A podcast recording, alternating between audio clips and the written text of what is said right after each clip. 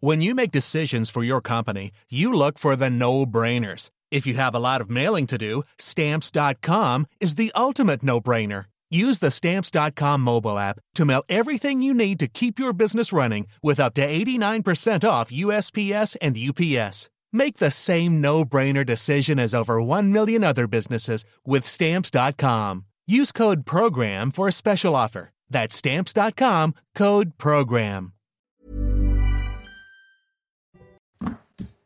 C'est il est bientôt 6 heures. Merci d'être avec nous. Toute l'équipe est là à la une ce matin. C'est aujourd'hui le premier anniversaire du second mandat d'Emmanuel Macron. Sa popularité est au plus bas.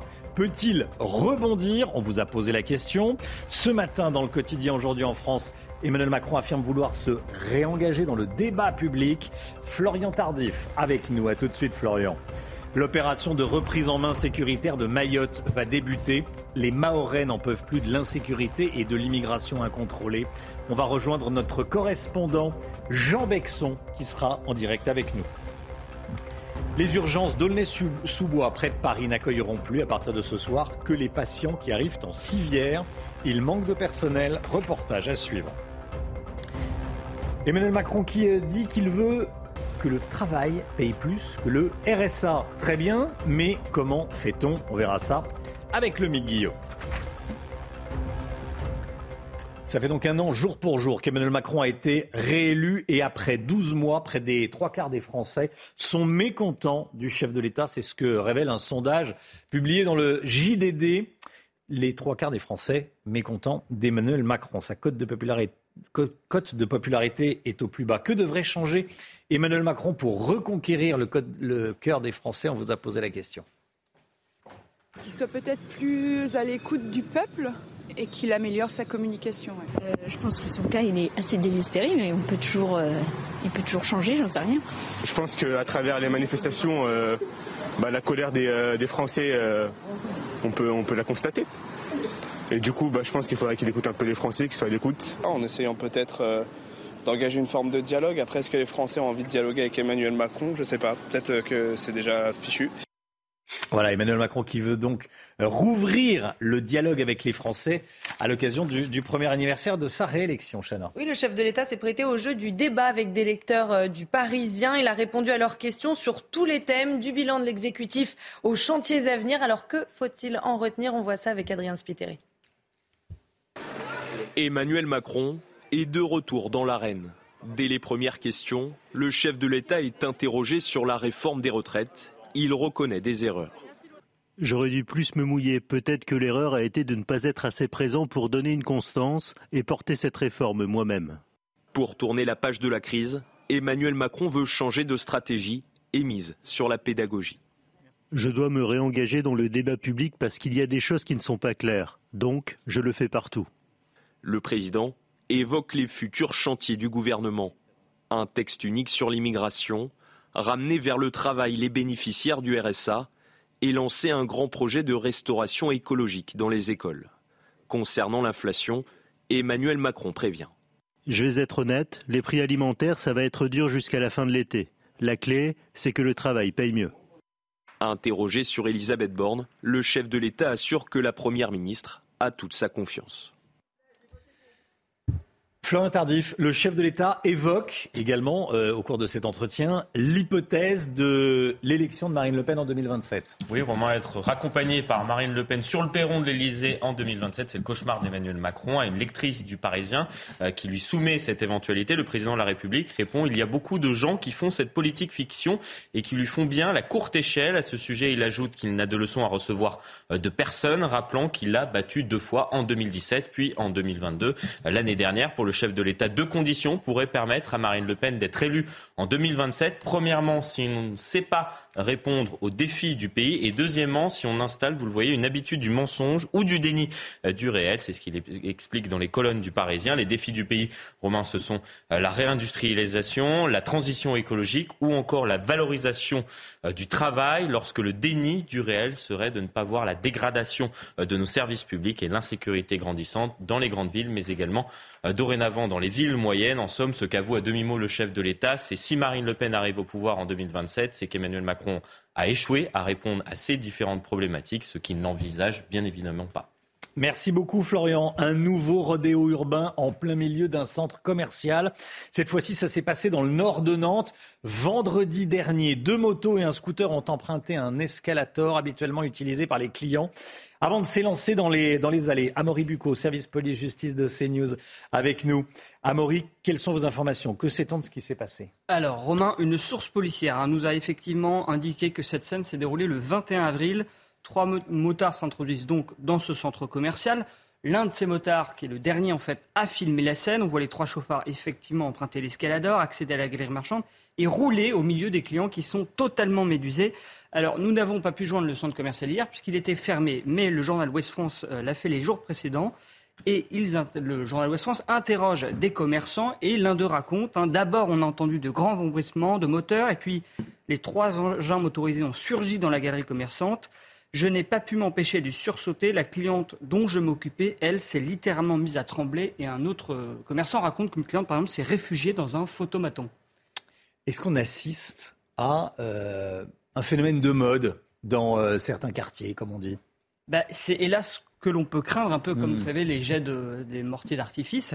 C'est le quatrième événement de ce genre depuis début avril. Le 8 avril, 11 motards s'étaient introduits dans le village de Marc de Villefontaine en Isère un peu, un peu pareil en Isère. Hein. Une heure plus tard, le 8 avril toujours, quatre motards avaient pénétré dans le carrefour de l'île d'Abo. Et puis le 11 avril, cinq motards s'étaient introduits au centre commercial Grand Place à Grenoble. Alors pour les rodéos du 8 avril, eh bien, quatre motards avaient été interpellés et trois d'entre eux, déjà connus de la justice, avaient été condamnés à de la prison ferme. Et puis de son côté, le ministre de l'Intérieur a indiqué hein, au début du mois qu'entre le 1er mars et le 7 avril, eh bien, 7000 verbalisations et 100 saisies de motocross avait été réalisé justement pour lutter contre les rodéos urbains. Merci beaucoup, euh, merci beaucoup à Maurice Bucco. 7000 verbalisations entre le 1er mars et le 7 avril. Juste avant d'ailleurs ces rodéos. Juste avant ces rodéos. Merci beaucoup, Amaury. À Mayotte, le lancement de la grande opération du ministère de l'Intérieur est, est, imminent. Objectif détruire les bidonvilles, expulser les étrangers en situation irrégulière, dont la plupart sont comoriens. Et sur place, les habitants vivent un véritable enfer entre pauvreté, insécurité et délinquance. Il devenait urgent d'agir. Sarah Fenzari. Vue du ciel, l'archipel est paradisiaque. Mais Mayotte, c'est aussi l'île des bidonvilles. Le 101e département français, le plus pauvre du pays, est gangréné par l'immigration clandestine, et la délinquance. On ne peut pas se promener avec des objets en valeur, par exemple des jolies montres ou bien des trucs en, or, on ne peut pas. En un an, les vols avec armes ont progressé de 121%, une situation explosive liée à un contexte économique difficile.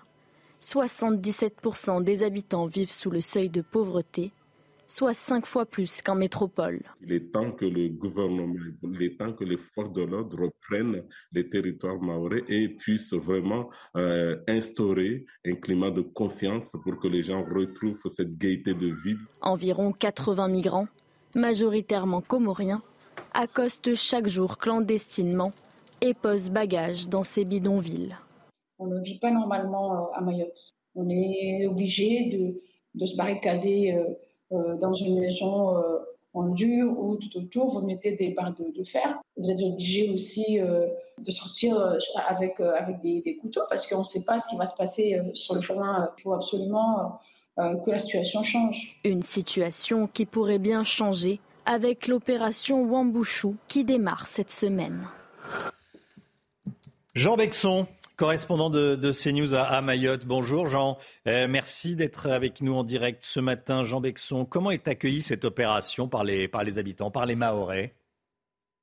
Alors de façon euh, générale, euh, ici par exemple à Mamoudzou et Nsapere, de façon générale, l'opération elle est, elle est accueillie très favorablement, puisque comme vous l'avez écrit, décrit tout à l'heure, la situation sécuritaire est extrêmement dramatique depuis une dizaine d'années à Mayotte. Et ce qui est très impressionnant, c'est surtout l'évolution de la situation euh, sécuritaire. Euh, c'est-à-dire que l'insécurité a quasiment doublé selon les, un rapport sénatorial de 2021. Vous avez par exemple les homicides qui ont été multipliés par 5. Et ces chiffres, en fait, ils se confirment dans, dans, ils se confirment dans l'appréciation des habitants, que, qui, dans l'appréciation des habitants de leur quotidien. C'est-à-dire qu'ils vous expliquent que comparé à il y a 10 ans, là, ils ne peuvent plus sortir après 18 heures dès qu'il fait nuit, qui sont obligés de, sortir avec un, un, chumbo pour se protéger pour certains, et donc qui sont obligés de mettre en place des dispositions sécuritaires personnelles qu'ils n'avaient pas à mettre en place il y a 10 ans. Donc en effet, l'accueil de cette opération, il est favorable par la population et aussi par l'ensemble des euh, élus, euh, notamment des parlementaires, donc des députés, des sénateurs. Tous ont fait part de leur approbation euh, de l'opération. Il y a eu quand même une contestation venant du milieu associatif, mais surtout un milieu associatif hexagonal, et c'est ce que reprochent d'ailleurs les, parlementaires maorais, c'est qu'ils reprochent aux associatifs hexagonaux, donc qui viennent de la France métropolitaine, de ne pas connaître assez la situation locale. Et puis, il y a aussi une contestation de cette opération euh, qui est plus diplomatique, donc qui vient de, l'archipel, enfin qui vient des Comores, qui, elle, a, quasiment chacun des membres du gouvernement de, Azali euh, s'est prononcé contre cette opération. Merci beaucoup, Jean. Jean Bexon, en direct de, en direct de, Mayotte. Et on va suivre évidemment cette, opération. On va vous retrouver tout au long de la, de la matinale. Merci, Jean.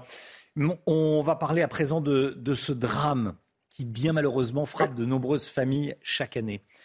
Samedi dernier, un petit garçon de deux ans s'est noyé dans une piscine dans une villa à Cannes. Le petit garçon a chuté dans la piscine avant d'être euh, rapidement sorti de l'eau par son entourage. Il a été transporté à l'hôpital dans un état grave et il est décédé hier matin. C'est une information de, de Nice Matin que je voulais vous donner. La situation inquiétante aux urgences du centre hospitalier intercommunal d'Aulnay-sous-Bois. À partir d'aujourd'hui, entre 18h et 8h du matin, le service n'acceptera que les patients transportés par les secours. Les autres seront redirigés vers des cliniques. Une mesure qui va se poursuivre jusqu'au 2 mai prochain pour pallier le manque de personnel. Mathilde Couvillère-Flornois et Jeanne Cancard. C'est l'un des hôpitaux les plus importants de l'île de France. Avec pas moins de 400 000 habitants dans la zone qu'il couvre, le CHI Robert Ballanger à Aulnay-sous-Bois fait face à une pénurie importante de médecins. On a un manque cruel de médecins, que par rapport à la nouvelle loi qui est passée, euh, les médecins intérimaires ne euh, veulent plus venir euh, travailler par rapport à leur salaire. Donc bah, du coup, si on n'a pas de médecins, bah, on ne peut pas soigner les gens. Depuis l'application de la loi RIST entrée en vigueur au début du mois d'avril, les médecins intérimaires voient leur garde de 24 heures plafonnée. À Robert Ballanger, sur 4 postes de médecins, 3 sont intérimaires et ne viennent plus. Un seul médecin doit donc assurer tous les soins. Cette infirmière déplore le manque de moyens. On manque de personnel en fait. Faut pas se mentir que par jour on peut être euh, à moins trois infirmières, donc c'est-à-dire on comble les postes des autres. On, se dit qu'on a choisi ce métier-là pour pouvoir entre guillemets euh, sauver des gens et en fait on se rend compte que ben en fait on peut pas le faire parce qu'on nous donne pas les moyens de le faire. On n'a pas les moyens, on n'a pas les capacités, euh, on n'a pas le budget, on n'a pas les locaux, on a strictement rien pour pouvoir faire tout ça quoi.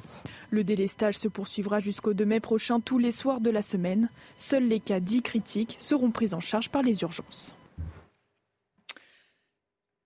Cette triste nouvelle pour l'un de nos confrères dont on voulait absolument parler ce matin, le commentateur de rugby Mathieu Lartaud, va se faire amputer de la jambe. Le journaliste sportif combat un cancer du genou pour la deuxième fois. Il va commencer la chimio aujourd'hui, c'est ce qu'il dit à nos confrères de Midi Olympique. 26 ans après, sa tumeur a récidivé. C'est une question de survie, dit-il. Des douleurs, j'en ai toute ma vie au niveau de la, de la jambe, mais je m'y suis habitué. Sauf que là, elles sont devenues insupportables. Le seul objectif que je me fixe, c'est d'être debout. Mais si dans quelques mois, je peux juste faire une balade à vélo avec mes enfants, je serai le plus heureux des hommes. Euh, voilà, donc Mathieu Lartaud qui a annoncé euh, qu'il allait euh, se faire amputer d'une jambe. Le sport, tout de suite. Le sport avec de la Ligue 1 et Marseille qui retrouve la deuxième place du classement. Il n'y a pas de petite publicité, me dit-on. Donc, euh, on va parler tout de suite de Marseille. En clôture de la 32e journée, Marseille s'est imposé 2-1 sur le terrain de l'Olympique lyonnais. Oui, ouverture du score par Under en fin euh, de première période. Difficile pour les Lyonnais de trouver euh, l'ouverture face à une défense marseillaise solide. Alexandre Lacazette égalise à la 68e minute, mais les Phocéens l'ont emporté grâce à un but contre son camp de Malo euh, Gusto dans le temps additionnel. Derrière le Paris Saint-Germain, l'OM reprend donc sa deuxième place au classement. L'OL est septième. Et puis du snowboard à présent avec l'édition 2023 des Swatch Nines. Ça se passe euh, en Suisse. Oui, la compétition s'est achevée hier avec euh, les compétitions de snowboard et de ski dans les Alpes bernoises.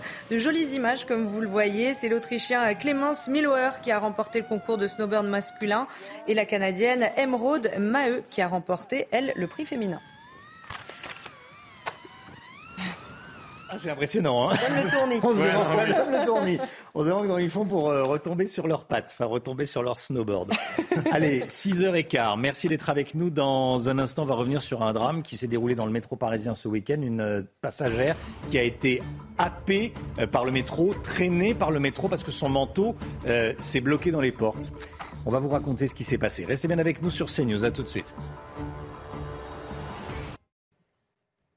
CNews, il est 6h15. On va parler d'un drame dans le métro. Tout d'abord, le point info avec Chana Lousteau. On commence avec ce qui se passe au Soudan. Oui, l'opération d'évacuation au Soudan, la France, l'Allemagne, les États-Unis ou encore le Royaume-Uni ont commencé hier à évacuer leurs ressortissants. Deux avions militaires transportant 200 personnes de différentes nationalités ont atterri à Djibouti. Les, com- les combats meurtriers entre armées et paramilitaires font rage depuis plus d'une semaine dans le pays. Plus de 420 personnes sont mortes, 3700 ont été blessées. Et puis nous sommes à 500 jours des Jeux Olympiques de Paris. Rachida Dati s'exprime ce matin dans les colonnes du Figaro. Selon la maire LR du 7e arrondissement de la capitale, Paris n'est pas prête en termes de sécurité. La droite parisienne envisage donc de mettre en place une délégation pour suivre les préparatifs de l'événement. Ce drame sur la ligne 6 du métro parisien, une femme est, est décédée ce week-end. Elle sortait précipitamment de la rame quand sa veste s'est coincée entre les deux portes du métro qui se sont refermées. Lorsque le train a, redémarré, il a emporté cette femme de 45 ans avec lui. Le récit de Thibault Marcheteau et Charlotte Gorzala. C'est dans cette station de métro de la ligne 6 que le drame a eu lieu. Samedi dernier, vers 16h, une passagère sort précipitamment d'une rame de métro, mais sa veste se coince dans les portes automatiques. Alors que le métro repart, une partie de son corps est happée sous la rame. Malgré l'intervention des secours, la victime décède dans les minutes qui suivent. La RATP tient à faire part de sa vive émotion suite à un accident grave voyageur survenu à la station Bel Air ce samedi. La RATP présente ses condoléances à la famille. En état de choc, le conducteur a dû se soumettre à un dépistage qui s'est révélé négatif avant d'être pris en charge par les pompiers. Pour ces usagers, il n'est pas rare de voir des voyageurs rentrer ou sortir au dernier moment des rames de métro. Bon, oui, ça, ça, ça arrive souvent. J'ai remarqué. Je leur fais remarquer d'ailleurs. Il y a aussi des gens qui, qui tentent ou de monter ou de sortir euh, alors qu'on entend déjà le signal sonore. Une enquête de police a été ouverte pour déterminer les circonstances exactes de ce drame. Le manque de popularité d'Emmanuel Macron a porté préjudice à un restaurateur. Oui, il avait reçu euh, le chef de l'État dans son restaurant la semaine dernière dans l'Hérault. Et depuis, l'établissement fait l'objet de nombreuses critiques à tel point que sa note euh, sur Internet est passée de 5 sur 5 à 1,6 sur 5. Le récit de Corentin Brio. Une visite qui a des conséquences. Jeudi dernier, Emmanuel Macron s'est déplacé dans l'Hérault et en a profité pour faire une pause dans un restaurant de tapas, le Peña Pil Pil. Mais depuis la visite du président, le restaurant a vu des commentaires négatifs s'accumuler sur Internet. La moindre consommation est facturée 49,3 euros. C'est beaucoup trop cher pour des gens qui ne sont rien. En traversant la rue, on trouve beaucoup mieux. Méprisant, arrogant, très mal fréquenté, surtout à fuir. J'ai pu même y voir quelques cafards. La nourriture est bonne, mais moment gâché par cet énergumène. La note du restaurant est même passée en quelques jours de 5 sur 5 à 1,6 sur 5. Un mouvement de détestation du président qui amène donc des dommages collatéraux. En parallèle, un mouvement bienveillant au restaurant s'est créé, en donnant des bonnes notes et en y laissant des commentaires de soutien. Google a même supprimé la majorité des commentaires négatifs et la note du restaurant est déjà remontée à 3 étoiles sur 5. Voilà, restaurateur mal noté. Euh, bon, il y a d'autres personnes, des pro-Macron, qui ont rappelé derrière en disant que c'était super. Euh, Ah, ou tout simplement des gens qui aiment bien le restaurant. Ou des gens qui aiment bien le restaurant. Enfin, c'est totalement. euh, Enfin, ça, ça me- Plutôt des gens, d'ailleurs, vous avez raison, qui aiment bien le restaurant. Euh, les bras, vous entendez Oui, de, de- Non, mais mal noté un restaurant parce que le président de la République est. Enfin, c'est. On n'aime pas, oui. En plus, ces notes sont très importantes pour les restaurateurs sur Oui. Internet. C'est des références pour euh, les futurs clients. Enfin, aidons nos restaurateurs. Et donc, de- de- que le, peut aimer président ou y ou Emmanuel pas, Macron, aimer ou pas un tel ou une telle, euh, ça n'a rien à voir. Oui, il faut quand même être inflationniste, etc. un peu. euh, Oui, allez, je vais garder mon. Enfin, soutien ce restaurateur. je vais garder ce que j'en pense pour moi, mais vous avez compris. Bon, au Portugal, des militants écologistes ont entassé 650 000 mégots sur une place du centre de, de Lisbonne, c'est au bord du Tage, regardez. Une action pour dénoncer le comportement des fumeurs qui jettent leurs mégots par terre. Je rappelle que les mégots de cigarettes contiennent du plastique et il y a deux ans, ces activistes avaient déjà rassemblé environ un million de mégots en deux mois. Voilà, alors il a mis son, euh, il a mis un, un masque parce que ça doit, bah ça oui. doit sentir très très mauvais. Il doit avoir l'impression d'être dans un, Dans un cendrier. dans un cendrier géant. Euh, c'est extrêmement toxique. Extrêmement toxique. que ça personne Un ne jette- mégot, je sais pas 500 qui fume, qui fume pas, mais personne ne jette ses cigarettes euh, comme ça dans la rue. Ah ben j'espère pas. L'avantage, c'est que c'est la cigarette électronique, donc ça ne se jette Donc vous la jetez pas comme Non. ça dans ça effectivement. Ça pollue beaucoup moins quand ça doit être recyclé. voilà. Un concours insolite en Belgique. La petite ville de Panne euh, accueillait le championnat européen d'imitation du cri de la mouette. On adore. Oui, oui, vous avez bien entendu, ne rigolez C'était pas. hier. hein. Près de 50 participants ont offert leur plus belle vocalise à des juges et à un public pour le moins amusé. Alors, faut Regardez. être prêt. Me disons, il faut faire attention. ah oui, attention strident. aux oreilles. Ne mettez pas le son trop fort.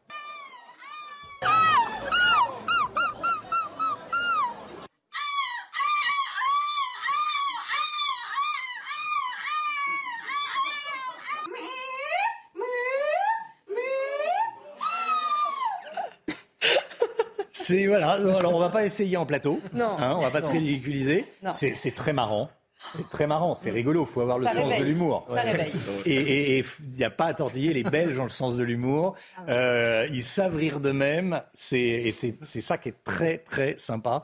Euh, c'est amusant. Alors effectivement, on n'est pas à son avantage quand on imite la Ah non, en effet. Hein oui. Surtout, les, les tenues sont, sont, sont là, quoi. Ah, les tenues sont là, on est il y a toujours un effort. déguisés en mouette. Allez, restez bien avec nous. Dans un instant, le travail doit payer plus que le RSA. On l'a entendu plein de fois, ça, cette phrase. Emmanuel Macron le, le dit à nouveau dans, dans Le Parisien. Alors, le travail doit payer mieux que les aides sociales. Très bien, mais comment va-t-on faire? Précisément, concrètement, on va voir ça avec l'homme Guillot. À tout de suite.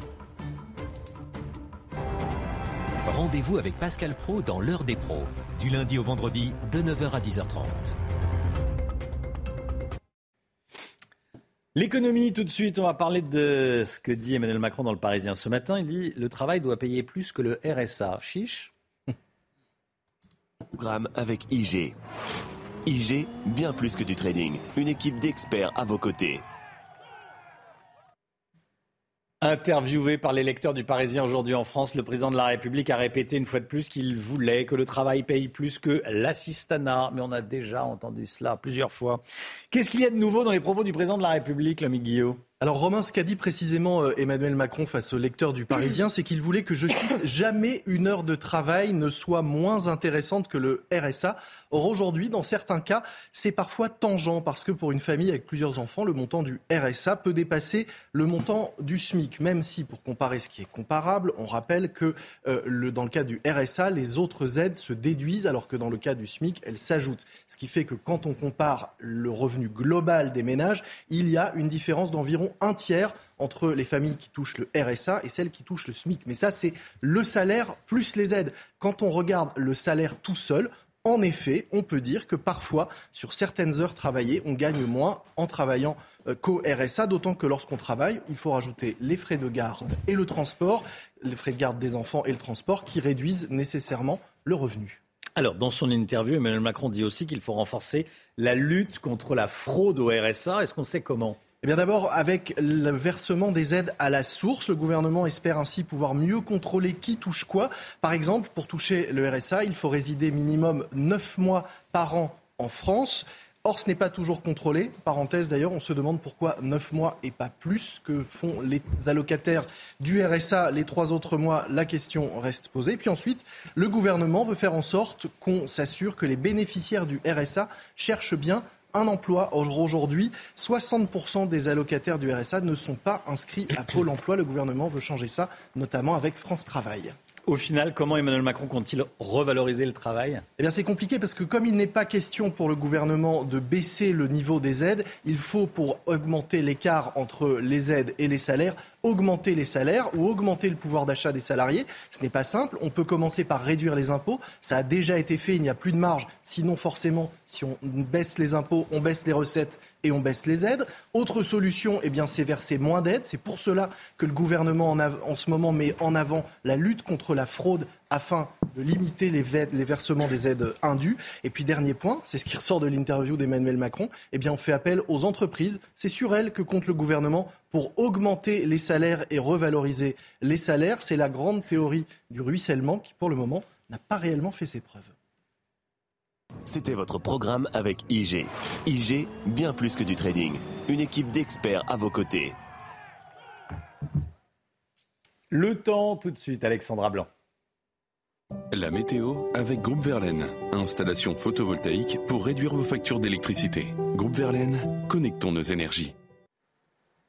Un temps variable aujourd'hui avec des Mhm. températures en dessous des normales de, de saison, Alexandra. hein. Oh oui, un- une journée de lundi un petit peu en demi-teinte, mon cher Romain, avec au programme eh bien, un temps nuageux. Nous sommes à l'arrière de la perturbation d'hier et donc on va retrouver néanmoins un temps plutôt calme, mais ça ne sera pas le grand beau, loin de là, excepté autour du golfe du Lion, où le vent s'annonce assez fort. Beaucoup de vent aujourd'hui autour du golfe du Lion et puis un temps très brumeux, très nuageux sur le sud-ouest ou encore sur les régions du nord, avec localement quelques petites averses dans l'après-midi. Eh bien, très peu d'évolution, toujours un temps variable. Sur le nord, on retrouvera localement quelques orages en remontant vers l'extrême nord du pays. On aura toujours un petit peu de neige en montagne et toujours cette poche nuageuse sur la façade ouest du pays. À noter également le renforcement du vent en Méditerranée. Alors oui, cela aura pour mérite de dégager le ciel, mais les vents s'annoncent assez forts avec des rafales de l'ordre de 80 à 90 km par heure. Côté température, eh bien, toujours de la douceur. Ce matin, 8 degrés à Paris ou encore 10 degrés à Toulouse. Mais dans l'après-midi, eh bien, les températures resteront toujours en dessous des normales de saison.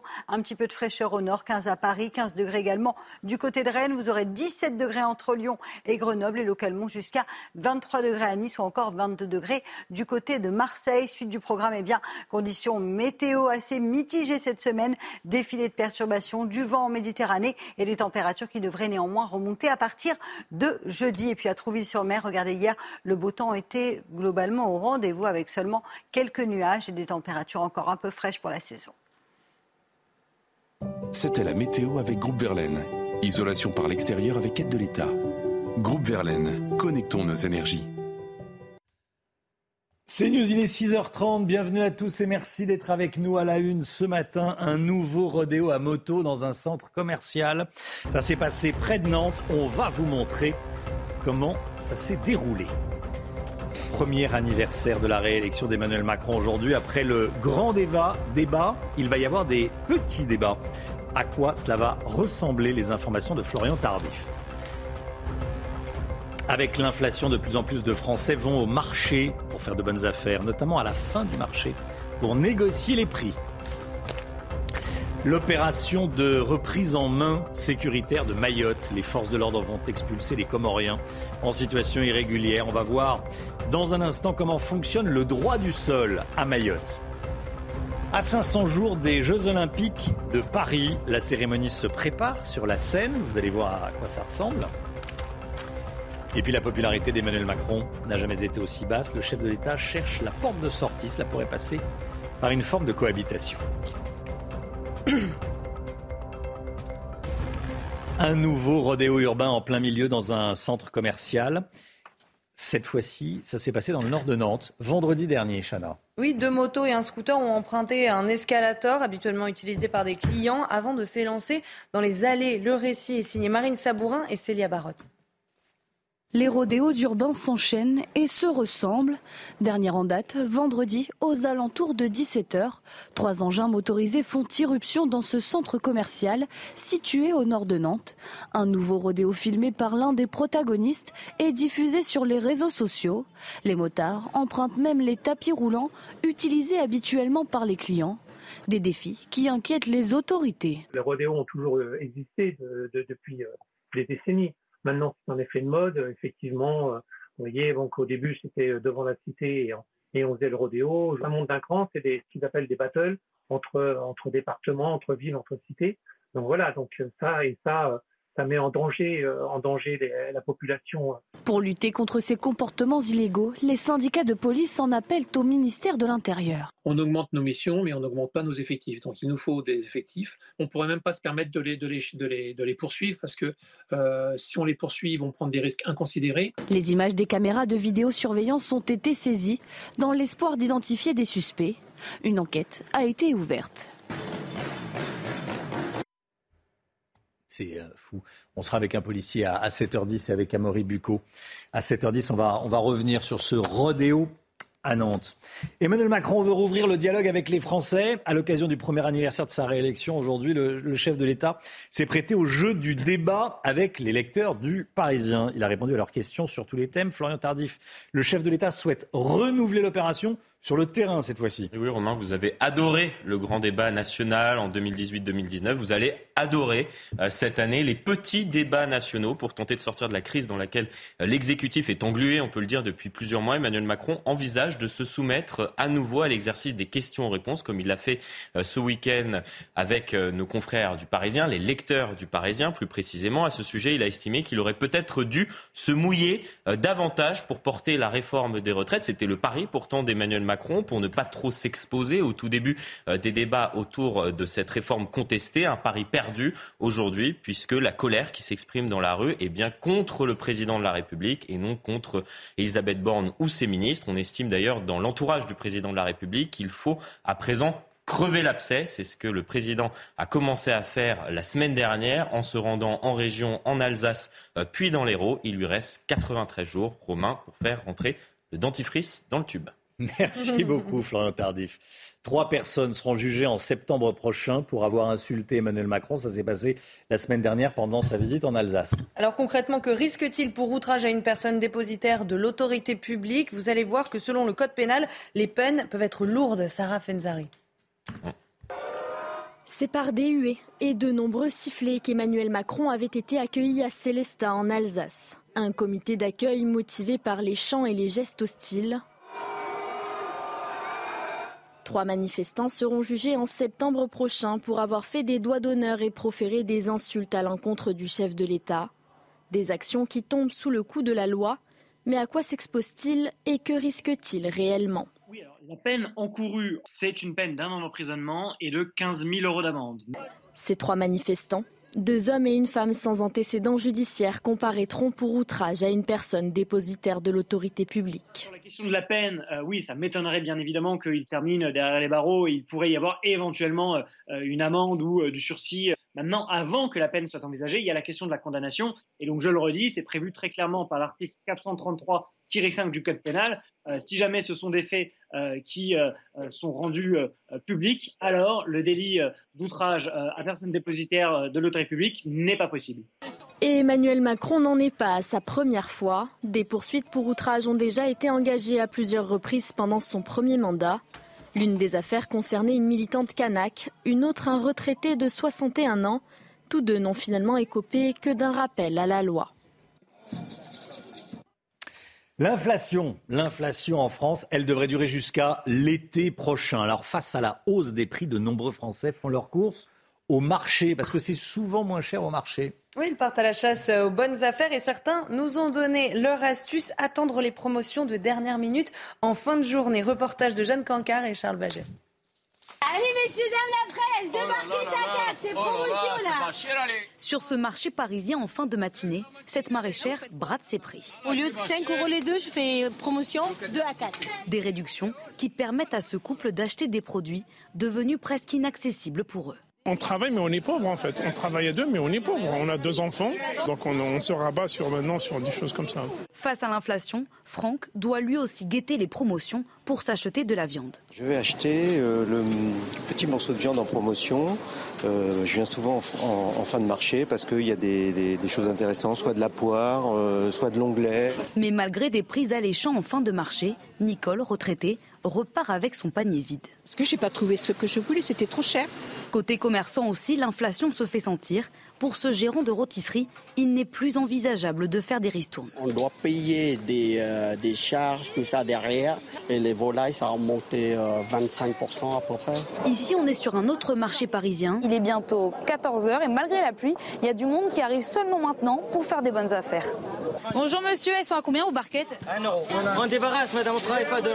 À ce prix-là, François vient volontairement au dernier moment après avoir bien scruté les allées. Je descends, je regarde les prix et je monte en achetant. Parce que je fixe les prix euh, où ils sont les moins chers. On fait des économies comme ça.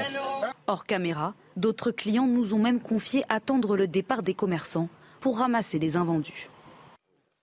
Voilà la chasse aux bonnes affaires dans les marchés. À Mayotte, le lancement de la grande opération de reprise en main est imminente. La question du droit du sol est au centre des préoccupations. Plus de la moitié de la population est d'origine étrangère et souvent en situation irrégulière en provenance des Comores, l'île voisine. Alors face à cela, Gérald Darmanin veut durcir les critères d'éligibilité à la nationalité française dans le département. Alors concrètement, que dit la loi aujourd'hui et que veut changer le ministre de l'Intérieur? On voit ça avec Mathilde Couvillard-Florneau. Près de la moitié des habitants de Mayotte ne possèdent pas la nationalité française, mais un tiers des étrangers sont nés sur l'île selon l'INSEE. Alors comment fonctionne le droit du sol? Pour rappel, le droit du sol permet à un enfant né en France de parents étrangers d'acquérir la nationalité française à ses 18 ans. Plusieurs conditions doivent donc être respectées, résider en France à la date de ses 18 ans et y habiter pendant une période continue ou discontinue d'au moins 5 ans depuis l'âge de 11 ans. Mais pour Mayotte, touché par une forte immigration clandestine, le droit du sol est différent. Oui, le droit du sol n'est pas le même à Mayotte qu'ailleurs en France. Il a été réformé en 2018 et depuis 2018, pour qu'un enfant naisse français, il faut que l'un de ses parents réside depuis au moins trois mois sans discontinuer à Mayotte. Et Gérald Darmanin aimerait faire passer ce délai à un an dans sa nouvelle loi immigration qui n'arrête pas d'être repoussée. La loi Colombe de 2018 sur l'immigration sera remplacée par le nouveau texte en question au second semestre 2023. Nous sommes à 500 jours des JO de Paris et vous le savez, la cérémonie d'ouverture se tiendra sur la scène. Alors si le déroulé de cette cérémonie ambitieuse reste secret, on sait que 116 bateliers seront chargés de transporter les sportifs euh, d'Austerlitz au Trocadéro. Geoffrey Defebvre. Incontournable pour les 8 millions de touristes chaque année à Paris, le 26 juillet 2024, ce sont les 10 000 sportifs des délégations des Jeux Olympiques qui auront la chance de traverser la capitale sur la Seine pour la cérémonie d'ouverture. Et pour que cela soit une réussite, le comité d'organisation peut compter sur 116 bateaux des acteurs du fleuve parisien. Il y a une vraie expertise, on s'appuie sur un écosystème qui est déjà existant, qui connaît ça par cœur, qui a envie de répondre présent euh, ce jour-là.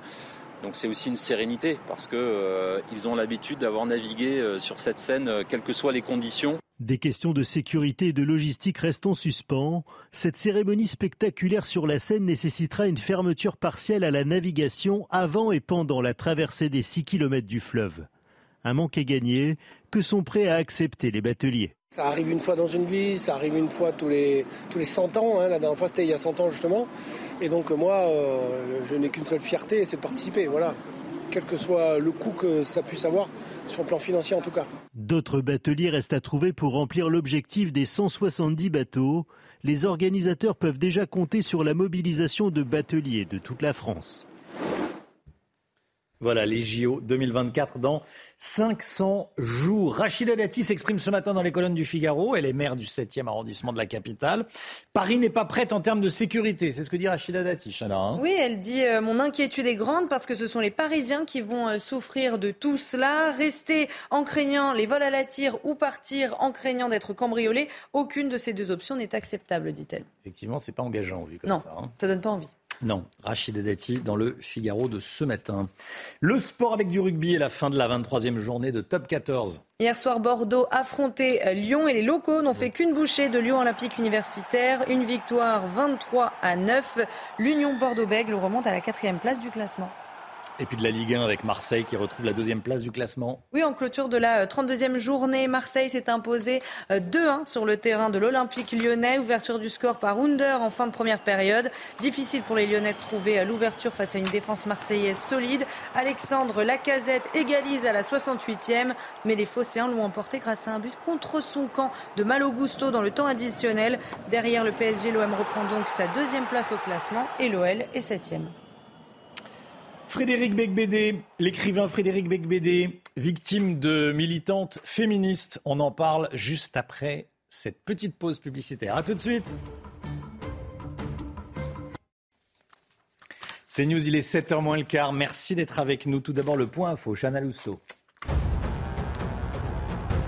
Emmanuel Macron veut rouvrir le dialogue avec les Français. À l'occasion du premier anniversaire de sa réélection, le chef de l'État s'est prêté au jeu du débat avec des lecteurs du Parisien. Il a répondu à leurs questions sur tous les thèmes, du bilan de l'exécutif aux chantiers à venir.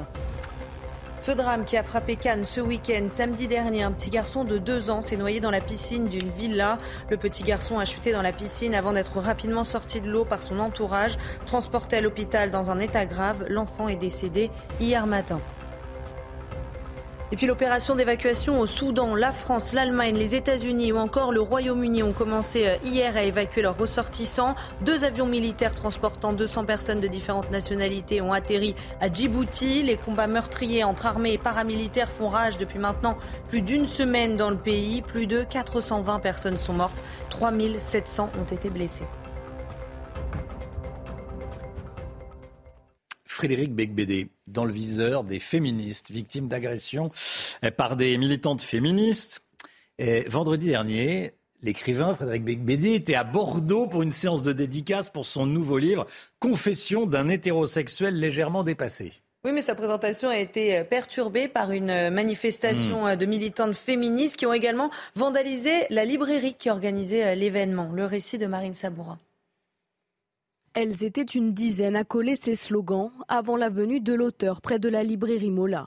Une action qui interpelle. Moi, je trouve pas ça euh, forcément bien pour le libraire, quoi. Je veux dire, je pense qu'il y est pour rien, donc euh, c'est dommage. Mais bon, je pense qu'on peut discuter. Voilà, avant de vandaliser. Il défend euh, ce qu'il pense. Après, on est d'accord, on n'est pas d'accord, mais c'est ça la démocratie aussi, c'est de pouvoir en parler c'est une manière d'agir comme une autre, c'est une manière de se faire entendre. J'aime pas tellement qu'on s'attaque euh, aux livres. Il faut laisser les livres à tout le monde, euh, de la manière dont ils sont écrits, euh, que ce soit n'importe qui. Rapidement, Frédéric Becbédé a pris la parole et dénonce la censure voulue par ces individus. Ce sont des gens qui veulent empêcher une rencontre dans une librairie, qui saccagent une librairie en France en 2023 et qui appellent à la censure. Un dispositif de sécurité a même été mis en place vendredi pour son arrivée. Sa conférence s'est déroulée sans heure jusqu'à ce qu'elle soit interrompue par une dizaine de militantes féministes, obligeant l'écrivain à quitter les lieux. Dans une tribune, l'écrivaine Tristan Bannon s'insurge de cet incident. Frédéric Becbédé déchaîne désormais la haine et la vindicte, qu'on lui reproche de s'être positionné en victime dans un monde qui en déborde, tandis qu'il est lui né blanc, bourgeois et au bon endroit du globe, et d'une injustice crasse. Il n'y a pas de compétition du malheur. Contacté, la librairie Mola n'a pas souhaité nous répondre.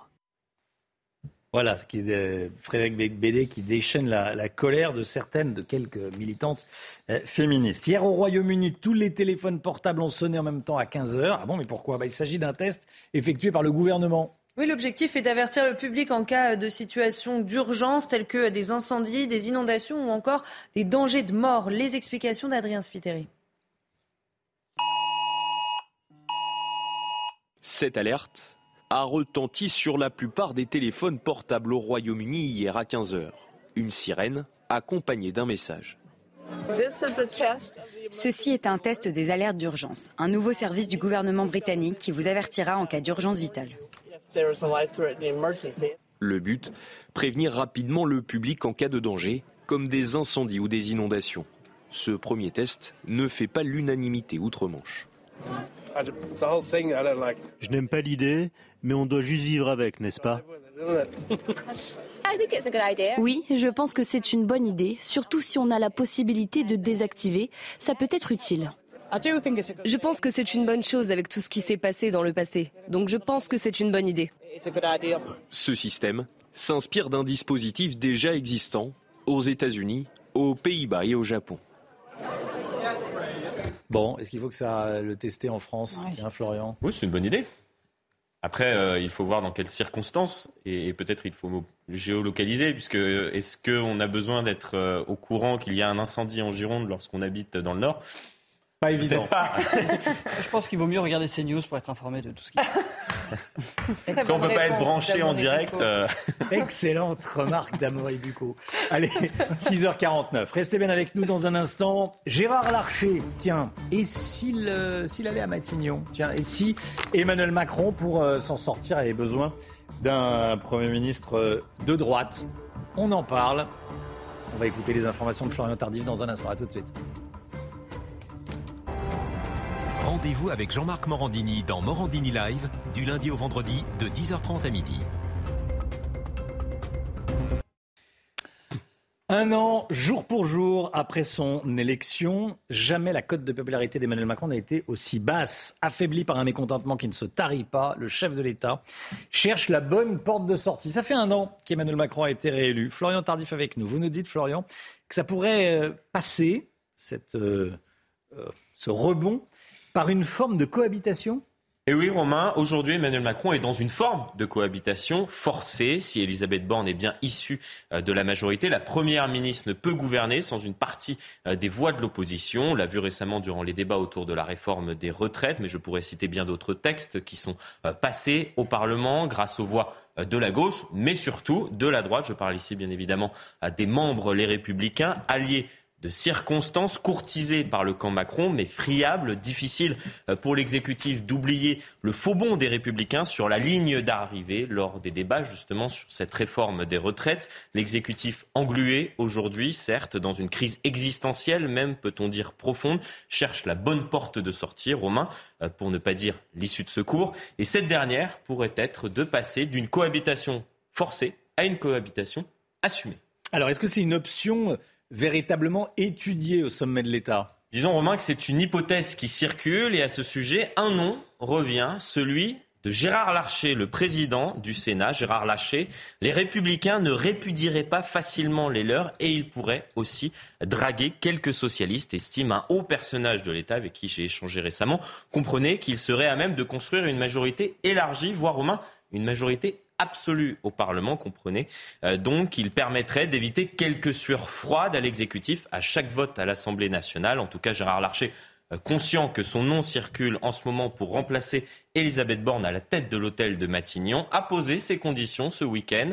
Regardez ce qu'il dit à nos confrères du Parisien sur cette hypothèse. Il a expliqué les conditions politiques aujourd'hui ne sont pas remplies. Nous avons des désaccords comprenez avec Emmanuel Macron, majeur avec la politique menée euh, par l'exécutif sur la dépense publique, sur la décentralisation, sur le régalien. Euh, comprenez qu'il faudra, en plus de changer de pilote, opérer un sérieux virement à droite. Le texte sur l'immigration, qui sera présenté avant l'été, a expliqué le chef de l'État, pourrait le permettre. Reste un point essentiel, Romain, qu'il ne faut pas oublier.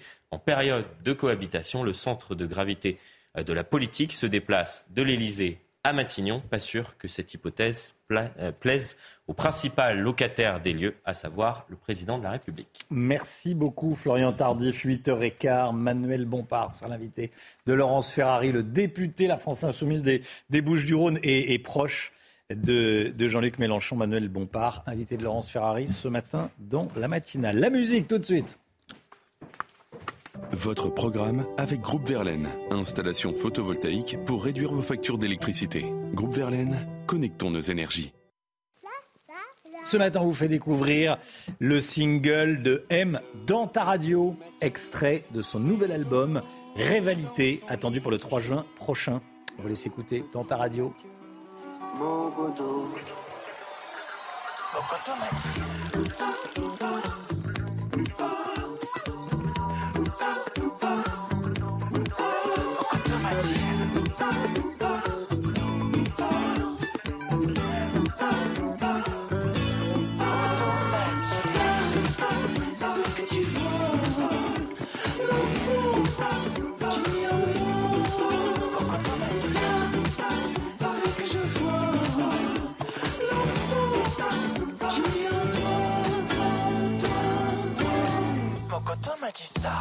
coteau m'a dit de l'enfant que j'étais. J'ai gardé ses larmes, son rire et ses secrets. Même si ça fait peur. Oui, c'est. C'était votre programme avec Groupe Verlaine. Isolation par l'extérieur avec aide de l'État. Groupe Verlaine, connectons nos énergies. Il est l'heure de faire un point météo et c'est avec Alexandra Blanc, bien sûr. La météo avec Groupe Verlaine. Installation photovoltaïque pour réduire vos factures d'électricité. Groupe Verlaine, connectons nos énergies. La météo avec vous, Alexandra Blanc, avec des averses et des nuages en ce lundi matin. Oh oui, ça ne sera pas le grand beau une nouvelle fois aujourd'hui, Romain. La perturbation d'hier s'est évacuée. On va avoir ce qu'on appelle en météo un ciel de traîne avec au programme aujourd'hui des averses résiduelles, principalement sur les régions du nord. Vous aurez localement un petit peu neige en montagne et surtout beaucoup de vent en Méditerranée, le tout dans des températures qui vont rester en dessous des normales de saison. Les conditions météo ne, ne seront donc pas du tout printanières aujourd'hui. Alors ce matin, on retrouve un temps assez nuageux, assez brumeux le long de la Garonne, des nuages également en remontant vers le nord ou encore vers la façade ouest. À noter également le retour du vent en Méditerranée. Puis dans l'après-midi, attention, le vent va se renforcer autour du golfe du Lion. On aura toujours des nuages, principalement entre le sud des Charentes et le Pays Basque, ou encore en allant euh, vers les régions euh, centrales. Un temps très nuageux également sur le nord, avec euh, localement quelques averses. Bref, ça ne sera pas le grand beau, excepté autour du golfe du Lion ou encore sur les Alpes du Sud, mais au prix d'un vent assez fort. Les températures, eh bien, températures qui restent à peu près stationnaires ce matin, 8 à Paris, 7 degrés sur les régions du nord ou encore 11 degrés à Marseille. Et dans l'après-midi, température encore un petit peu fraîche avec localement 15 degrés à Paris, 15 degrés également du côté de Rennes. Vous aurez localement 18 degrés à Toulouse et en moyenne 23 degrés sous le soleil de Nice. La suite du programme, conditions météo agitées tout au long de la semaine avec un défilé de perturbations de la pluie. Ça, c'est une très bonne nouvelle puisque ça permet d'enrayer la sécheresse, un mois d'avril d'ailleurs particulièrement euh, pluvieux. Et puis les températures devraient remonter à partir de jeudi. On prend la direction de la montagne à présent où, attention, on aura une nouvelle fois un petit peu de neige aujourd'hui, principalement sur les Alpes ou encore en allant vers le Jura. C'était la météo avec Groupe Verlaine. Isolation par l'extérieur avec aide de l'État. Groupe Verlaine, connectons nos énergies. CNews, il est bientôt 7h. Merci d'être avec nous. Merci d'avoir choisi CNews pour démarrer cette journée à la une ce matin. C'est aujourd'hui le premier anniversaire du second mandat d'Emmanuel Macron. La popularité du président de la République est au plus bas. Peut-il rebondir? On vous a posé la question. Et ce matin, dans le quotidien aujourd'hui en France, Emmanuel Macron affirme vouloir se réengager dans le débat public. Qu'est-ce que ça veut dire? Florian Tardif avec nous. Un nouveau rodéo à moto dans un centre commercial, ça s'est passé près de Nantes. On vous montre ce qui s'est passé. On, écoute les informations d'Amaury Bucco et on sera avec l'invité de la matinale, Rudy Mana, porte-parole du syndicat Alliance, Alliance Sud, qui est policier lui-même. Les urgences d'Aulnay-sous-Bois près de Paris n'accueilleront plus à partir de ce soir que les patients qui arrivent en civière. Il manque de personnel. Reportage à suivre. Et puis cet accident dramatique survenu ce week-end à Berck-sur-Mer, dans le nord de la France. Un homme de 76 ans a fauché 12 piétons après avoir confondu la pédale d'accélérateur et la pédale de frein. Faut-il repasser son permis à partir d'un certain âge? Pierre Chasseret avec nous avant 7h30. Aujourd'hui, ça fait un an jour pour jour qu'Emmanuel Macron a été réélu à l'Élysée. Et après 12 mois, près des trois quarts des Français sont mécontents du chef de l'État, peut-on lire dans euh, plusieurs sondages, notamment celui du JDD. Oui, La cote de popularité du chef de l'État est au plus bas. Alors ce matin, on vous a demandé que devrait changer Emmanuel Macron pour reconquérir le cœur des Français. Écoutez vos réponses. Qu'il soit peut-être plus à l'écoute du peuple et qu'il améliore sa communication. ouais. Euh, je pense que son cas, il est assez désespéré, mais on peut toujours, euh, il peut toujours changer, j'en sais rien. Je pense qu'à travers les manifestations, euh, bah, la colère des, euh, des Français, euh, on, peut, on peut la constater. Et du coup, bah, je pense qu'il faudrait qu'il écoute un peu les Français, qu'il soit à l'écoute. En essayant peut-être euh, d'engager une forme de dialogue. Après, est-ce que les Français ont envie de dialoguer avec Emmanuel Macron? Je sais pas. Peut-être que c'est déjà fichu.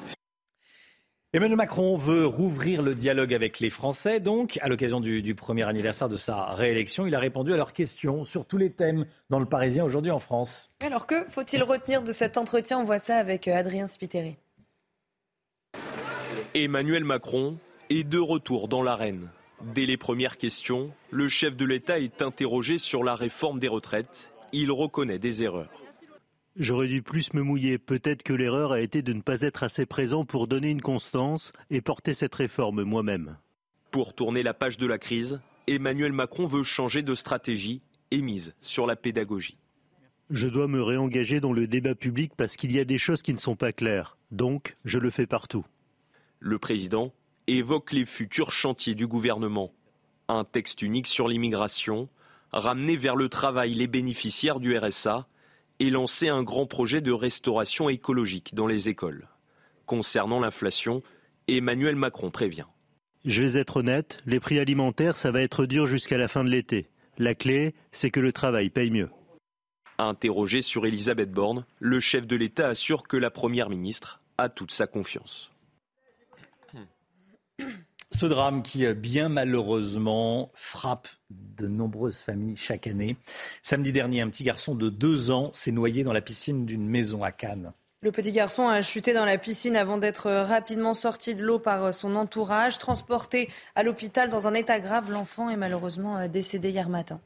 La situation inquiétante aux urgences du, du centre hospitalier intercommunal d'Aulnay-sous-Bois, au CHI d'Aulnay-sous-Bois. À partir d'aujourd'hui, entre 18h et 8h du matin, le service n'acceptera que les patients transportés par les secours. Les autres sont redirigés vers des cliniques. Une mesure qui va se poursuivre jusqu'au 2 mai prochain pour euh, pallier le manque de personnel. Mathilde Couillère-Flornois et Jeanne Cancard. C'est l'un des hôpitaux les plus importants de l'île de France. Avec pas moins de 400 000 habitants dans la zone qu'il couvre, le CHI Robert Ballanger à Aulnay-sous-Bois fait face à une pénurie importante de médecins. On a un manque cruel de médecins, que par rapport à la nouvelle loi qui est passée, euh, les médecins intérimaires euh, veulent plus venir euh, travailler euh, par rapport à leur salaire. Donc euh, bah, du coup, euh, si on n'a pas de médecins, bah, on ne peut pas soigner les gens. Depuis l'application de la loi RIST entrée en vigueur au début du mois d'avril, les médecins intérimaires voient leur garde de 24 heures plafonnée. À Robert Ballanger, sur 4 postes de médecins, 3 sont intérimaires et ne viennent plus. Un seul médecin doit donc assurer tous les soins. Cette infirmière déplore le manque de moyens. On manque de personnel en fait. Faut pas se mentir que par jour on peut être euh, à moins trois infirmières, donc c'est-à-dire on comble les postes des autres. On, se dit qu'on a choisi ce métier-là pour pouvoir entre guillemets euh, sauver des gens et en fait on se rend compte que ben, en fait on peut pas le faire parce qu'on nous donne pas les moyens de le faire. On n'a pas les moyens, on n'a pas les capacités, euh, on n'a pas le budget, on n'a pas les locaux, on a strictement rien pour pouvoir faire tout ça quoi. Le délestage se poursuivra jusqu'au 2 mai prochain tous les soirs de la semaine. Seuls les cas dits critiques seront pris en charge par les urgences. Cette triste nouvelle qui frappe l'un de nos confrères, le commentateur de rugby de France 3, Mathieu Lartaud, révèle qu'il va se faire amputer de la jambe. Il l'annonce dans une interview au Midi Olympique, au Middle.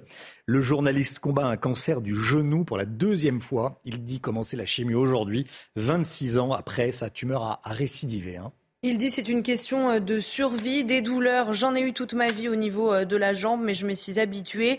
Sauf que là, elles sont devenues euh, insupportables. Le seul objectif que je me fixe, c'est d'être debout. Mais si dans quelques mois, je peux juste faire une balade à vélo avec mes enfants, je serai le plus heureux des hommes.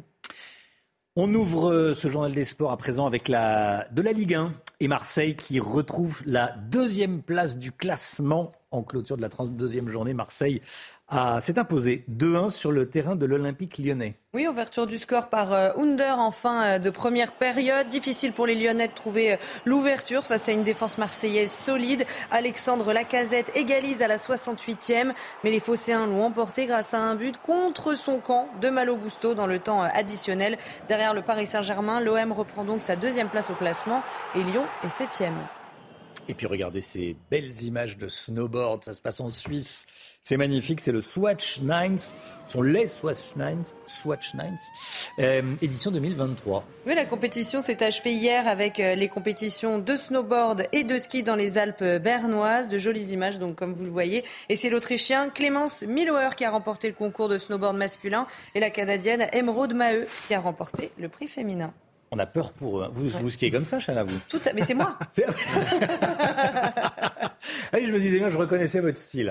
Alors, surtout le, le retombé. Mais c'est ça, c'est ma touche. Ah oui, c'est votre touche. Mais là, t'étais pas en forme hier. Là, vous étiez Oui, en petite bon. forme, hein, petite forme. Petite euh, forme. ouais, voilà. Bon. C'est pour pas faire de l'ombre aux autres. Et- je reconnais bien là. Allez, 7h07. Restez avec nous dans un instant. On va euh, parler de ce qui s'est passé dans un centre commercial à Nantes. Encore un rodéo à moto dans un supermarché. Ça s'est passé à, Orvaux. Orvaux-Grandval, près de, près de Nantes. Restez bien avec nous. À tout de suite. C'est nous, il est 7h10. Bonjour Rudy Mana, merci d'être avec nous. Vous êtes policier, porte-parole du syndicat Alliance Sud. Merci beaucoup d'être avec nous. Euh, on parle ce matin de ce qui s'est passé à nouveau dans un supermarché.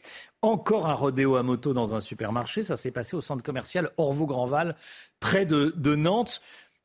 On voit les, images. C'est assez, c'est affligeant. Euh, c'est plus qu'agaçant.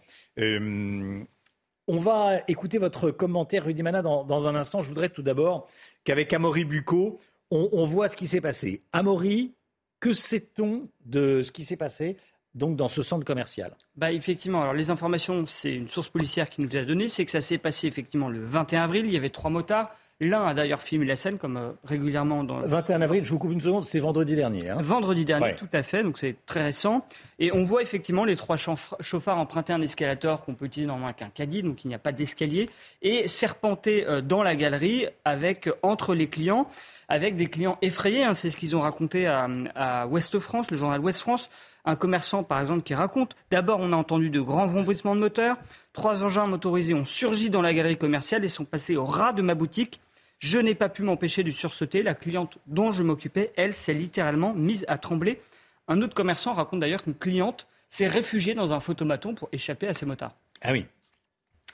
Rudy Mana, comment la police peut-elle lutter contre, contre ça? Écoutez, c'est extrêmement difficile. Il faut se dire les choses avec euh, les moyens légaux que nous possédons euh, aujourd'hui. En fait, si la police fait rien, euh, ben, vous savez quoi, on va, nous reprocher de ne rien faire. Mais si la police fait quelque chose, il va falloir qu'on emploie des moyens un petit peu compliqués pour essayer de les interpeller. Parce que si on, on réussissait à les intercepter en leur demandant juste de s'arrêter, tout irait bien. Mais vous savez très bien qu'ils ne s'arrêtent pas lorsqu'on leur demande de s'arrêter, ou c'est très très rare. Donc qu'est-ce qu'il faut qu'on fasse? Il faut qu'on les poursuive, qu'on prenne des risques, qu'on prenne des risques pour nous, qu'on prenne des risques pour eux, ou qu'on prenne des risques pour des piétons éventuels qui vont passer pour essayer de les intercepter. Ça, c'est la vraie difficulté. Et comme le cadre légal n'est pas, n'est pas très bien cadré ou n'est pas du tout cadré, on a pu le voir la, semaine dernière avec une affaire sur Paris, euh, on, a pu le voir également euh, sur d'autres affaires en France, c'est extrêmement difficile pour les policiers aujourd'hui d'intervenir parce qu'on n'a pas les moyens légaux de le faire. Donc on fait, euh, il faut qu'on soit un petit peu des magiciens en fait. En fait, il faut qu'on arrive à les intercepter sans que personne se blesse, sans dégrader à la limite du domaine public et, en interpellant les mecs sans qu'ils soient blessés. Bon, vous avez bien compris que la,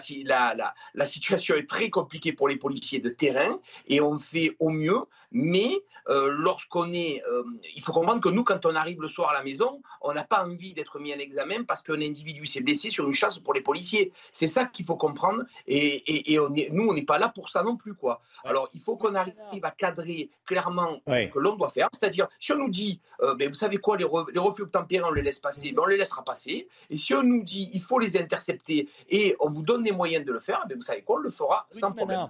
Vous faites allusion en réalité euh, au contact tactique. Quand vous dites on ne peut pas, les règles ne sont pas. Le contact tactique, c'est en clair avec la voiture, essentiellement, la voiture de police, les policiers pourraient euh, faire tomber l'auteur le, de rodéo.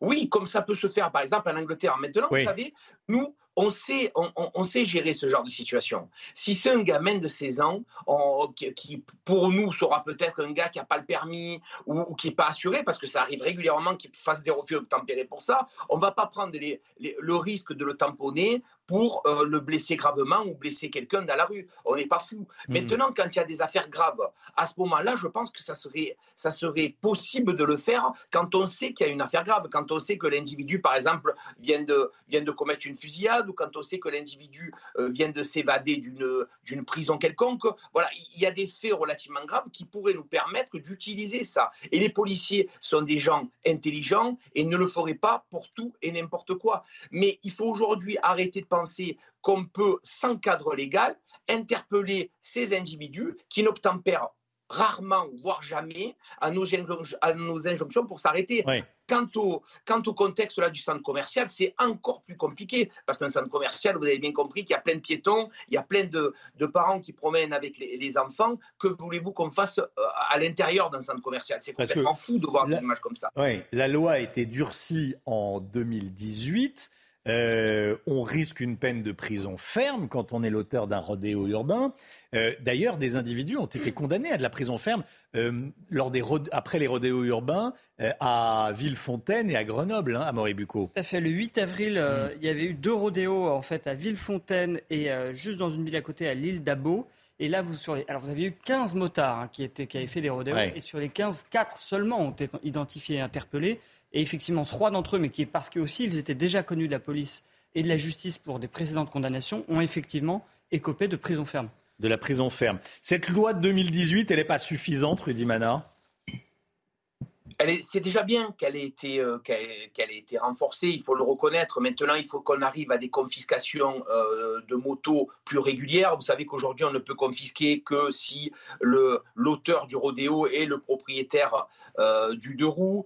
il faut qu'on arrive à sanctionner systématiquement de la prison ferme, ces individus, parce que franchement, ils sont complètement fous. Quoi. Euh, rentrer dans un centre commercial à moto en faisant peur à tout le monde, avec des enfants qui promènent et des parents, je trouve ça complètement dingue. Si on les, si on les sert, ces gens-là, il faut, il, faut qu'ils aillent, il faut qu'ils aillent en prison. Il faut arrêter de s'inventer des vies, il faut, faire, il faut passer des bons messages et, des messages durs, de manière peut-être euh, que d'autres réfléchissent pour dire, ben, si je fais ça, demain, moi aussi, je vais aller en prison. C'est ça le, le message qu'il faut passer. Il faut confisquer systématiquement les motos, comme je vous l'ai dit, et, puis leur faire comprendre que qu'il y a des gens qui veulent vivre normalement et que c'est insupportable d'avoir des mecs comme ça qui promènent qui font n'importe quoi dans les rues et maintenant dans les centres commerciaux. Ça va finir où?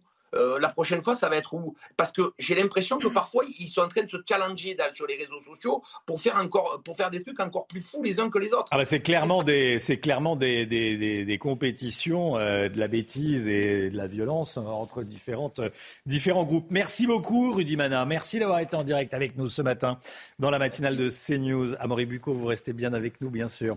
Le point info avec Chana Lousteau. Cette information de la nuit, un homme est mort hier soir dans une fusillade à Marseille. Ça s'est passé dans une cité du 14e arrondissement. La victime était euh, d'origine algérienne, avait 18 ans et était connu des services de police. Il a reçu une balle de Kalachnikov dans la tête et selon la police, un à deux individus cagoulés ont pris la fuite en voiture après les faits. L'opération d'évacuation au Soudan, la France, l'Allemagne, les États-Unis ou encore le Royaume-Uni ont commencé hier à évacuer leurs ressortissants. Deux avions militaires transportant 200 personnes ont atterri à Djibouti. Les combats meurtriers entre armées et paramilitaires font rage depuis maintenant plus d'une semaine dans le pays. Plus de 420 personnes sont mortes, 3700 ont été blessées. Et puis nous sommes à 500 jours des Jeux Olympiques de Paris Rachida Dati s'exprime ce matin dans les colonnes du Figaro. Selon la maire LR du 7e arrondissement de la capitale, Paris n'est pas prête en termes de sécurité. La droite parisienne envisage donc de mettre en place une délégation pour suivre les préparatifs de l'événement.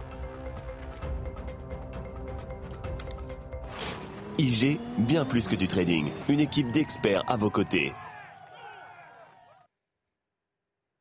L'économie avec vous, l'ami Guillaume. Vous avez peut-être reçu un récapitulatif de vos ventes sur Vinted, sur Le Bon Coin, récapitulatif de vos locations sur Airbnb pour les impôts. Que faut-il déclarer exactement si on a gagné de l'argent avec les plateformes de l'économie collaborative, Lomic Oui, c'est vrai, Romain. Certains ont peut-être euh, profité du week-end pour commencer à remplir euh, leur déclaration sur les revenus 2022, puisqu'il faut le faire avant euh, la fin du mois de mai ou début juin, selon la région où vous habitez. Et si vous avez réalisé plus de 3000 de vente sur une de ces plateformes ou plus de 20 transactions pendant l'année, vous avez reçu un récapitulatif, c'est une obligation. Et ce récapitulatif a aussi été transmis aux impôts. La grande question, c'est est-ce qu'il faut ou non le déclarer Alors, prenons les choses dans l'ordre. Si vous avez vendu des vêtements d'occasion ou des objets d'occasion sur Vinted ou Le Bon Coin, non, vous ne devez pas déclarer ces revenus, à moins que vous ne soyez un vendeur professionnel, c'est-à-dire si vous avez spécifiquement acheté des produits dans le but de les revendre. Vous devez également déclarer si vous avez vendu des métaux précieux, des, métaux précieux, des bijoux en or par exemple, ou réalisé une vente supérieure à 5000 euros, si vous avez vendu par exemple un appareil euh, électroménager ou high-tech euh, ou un, sac de luxe, par exemple, là, vous devrez le déclarer. Mais globalement, attention, ce n'est pas parce que vous avez reçu ce récapitulatif qu'il faut nécessairement le déclarer. Alors, à quel moment faut-il déclarer ses gains alors? Eh bien, donc dans les cas que je viens de dire, mais également si vous avez par exemple euh, proposé des cours de soutien via le Bon Coin ou euh, si vous avez vendu de l'or, loué votre maison pour les vacances, par exemple, ça rentre aussi dans le cadre de la déclaration. Par exemple, pour une location via Airbnb, si vous avez encaissé plus de 760 euros dans l'année à partir de la location de votre résidence principal, vous devez le déclarer. De même, si vous avez loué une résidence secondaire ou un autre bien, au-delà de 305 euros de revenus par an, il faut le déclarer. Ça ne rentre pas dans les euh, revenus, dans les salaires, mais c'est une déclaration spécifique comme une activité commerciale de location de biens meublés. C'est la même chose. Si vous avez loué votre voiture via une plateforme de location entre particuliers, par exemple. En revanche, pas de déclaration si vous avez partagé des frais de covoiturage, à condition qu'une partie du trajet soit restée à votre charge et si c'était un trajet que vous faisiez pour votre propre compte. Reste tout de même que sur certaines plateformes, tous les gains ne sont pas enregistrés. C'est le cas par exemple si vous faites ce qu'on appelle des remises en main propre via le Bon Coin ou si vous louez en direct euh, votre logement sans passer par le système d'encaissement d'une plateforme. Là, ce sera éventuellement à vous de déclarer. On compte uniquement sur votre bonne foi. C'était votre programme avec IG. IG, bien plus que du trading. Une équipe d'experts à vos côtés. Voilà, le, le fisc n'oublie rien. hein. rien. En préparant cette chronique, on a dit oui, effectivement, hein, c'est euh, faut. On ramasse, on ramasse. Bon, après, il y, a- il y a des dépenses. Il faut savoir ce qu'on veut. Mais bon, vous, avez- vous, avez- vous allez sur Vinted, Chana, ou pas? Oui, je suis cliente. Ah, vous achetez Oui, voilà, j'achète. ça va. Normalement, j'ai rien à déclarer. Non. Et ça se déduit pas non plus. Ah bah ça va. Et ça- ça se déduit pas des impôts, effectivement, fait bien de le préciser. Bon, 7h21, dans un instant, un sujet dramatique. Un, un accident ce week-end à Berck-sur-Mer, on en parle beaucoup. Un homme de 76 ans a fauché 12 piétons. Il avait confondu la pédale d'accélérateur et la pédale de frein. Est-ce qu'il faut repasser le permis à partir d'un certain âge? On en parle ce matin, à tout de suite. Rendez-vous avec Pascal Pro dans l'heure des pros, du lundi au vendredi de 9h à 10h30. 7h25, l'automobile avec vous, Pierre Chasseret. On revient ce matin sur un accident dramatique survenu ce week-end à Berck-sur-Mer, dans le Nord. Un homme de 76 ans a fauché 12 piétons après avoir, selon le procureur de Boulogne, confondu la pédale d'accélérateur et la pédale de frein. Oui. Alors Romain, cet accident, j'entends déjà des voix s'élever pour remettre en question les 76 printemps de cet automobiliste, bien évidemment, mais c'est l'occasion quand même de rappeler, de rappeler la réalité des chiffres. Aujourd'hui, les 65 ans et plus causent environ 17% des accidents mortels. Regardez les ratios par catégorie d'âge. C'est tout simplement le plus bas ratio sur les responsabilités des cas d'accidents mortels. Alors ça ne veut pas dire qu'on ne peut rien faire.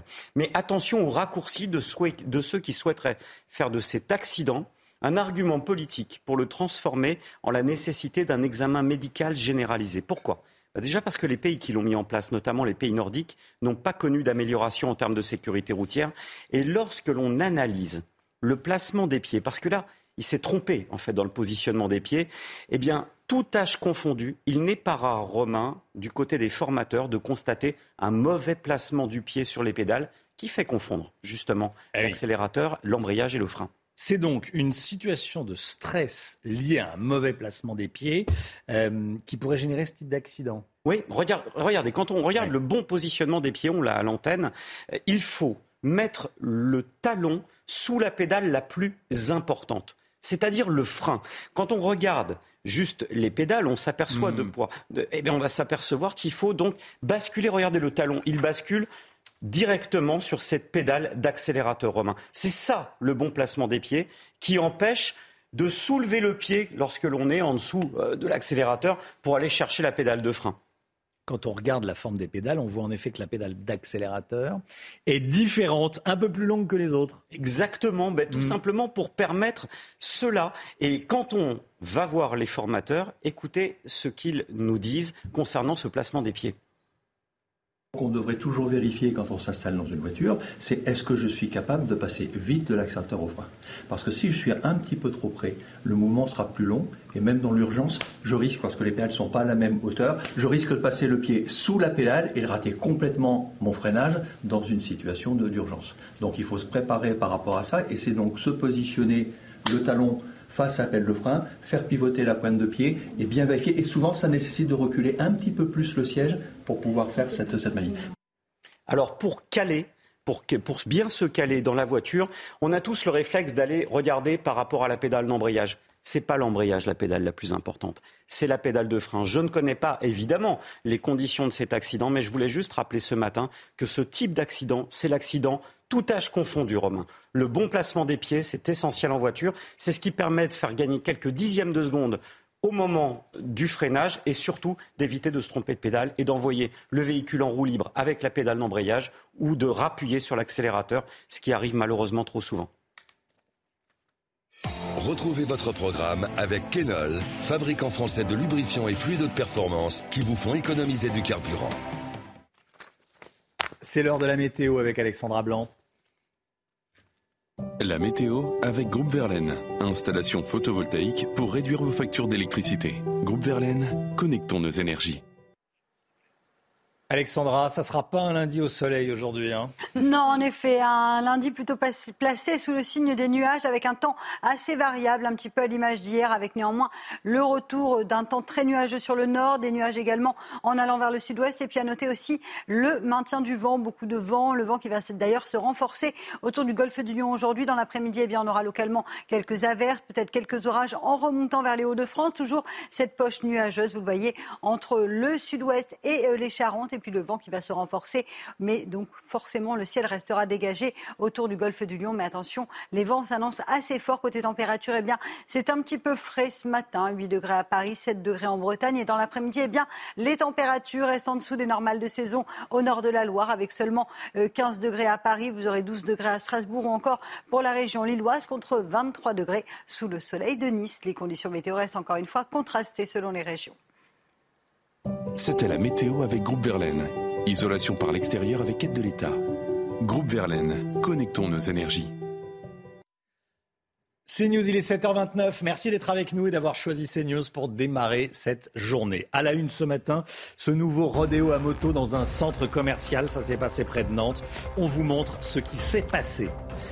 L'opération de reprise en main sécuritaire de Mayotte va débuter. C'est imminent. Les Mahorais n'en peuvent plus de l'insécurité, n'en peuvent plus de l'immigration incontrôlée. On sera dans un instant avec Mansour Kamardine, député Les Républicains de Mayotte. Avec l'inflation, de plus en plus de Français vont au marché, notamment à la fin du marché. Pourquoi? Pas Pour négocier les prix, vous allez voir.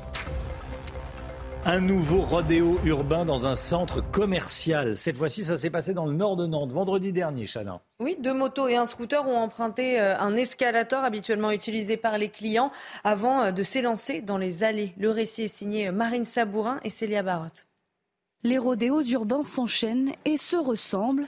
Dernière en date, vendredi, aux alentours de 17h, trois engins motorisés font irruption dans ce centre commercial situé au nord de Nantes. Un nouveau rodéo filmé par l'un des protagonistes est diffusé sur les réseaux sociaux. Les motards empruntent même les tapis roulants utilisés habituellement par les clients. Des défis qui inquiètent les autorités. Les rodéos ont toujours euh, existé depuis euh, des décennies. Maintenant, c'est un effet de mode. Effectivement, euh, vous voyez, donc au début, c'était euh, devant la cité et on, faisait le rodéo. Un monde d'un cran, c'est ce qu'ils appellent des battles entre, entre départements, entre villes, entre cités. Donc voilà, donc ça et ça, ça met en danger, euh, en danger la population. Pour lutter contre ces comportements illégaux, les syndicats de police en appellent au ministère de l'Intérieur. On augmente nos missions, mais on n'augmente pas nos effectifs. Donc il nous faut des effectifs. On ne pourrait même pas se permettre de les, de les, de les, de les poursuivre parce que euh, si on les poursuit, ils vont prendre des risques inconsidérés. Les images des caméras de vidéosurveillance ont été saisies dans l'espoir d'identifier des suspects. Une enquête a été ouverte. Non, de vacances.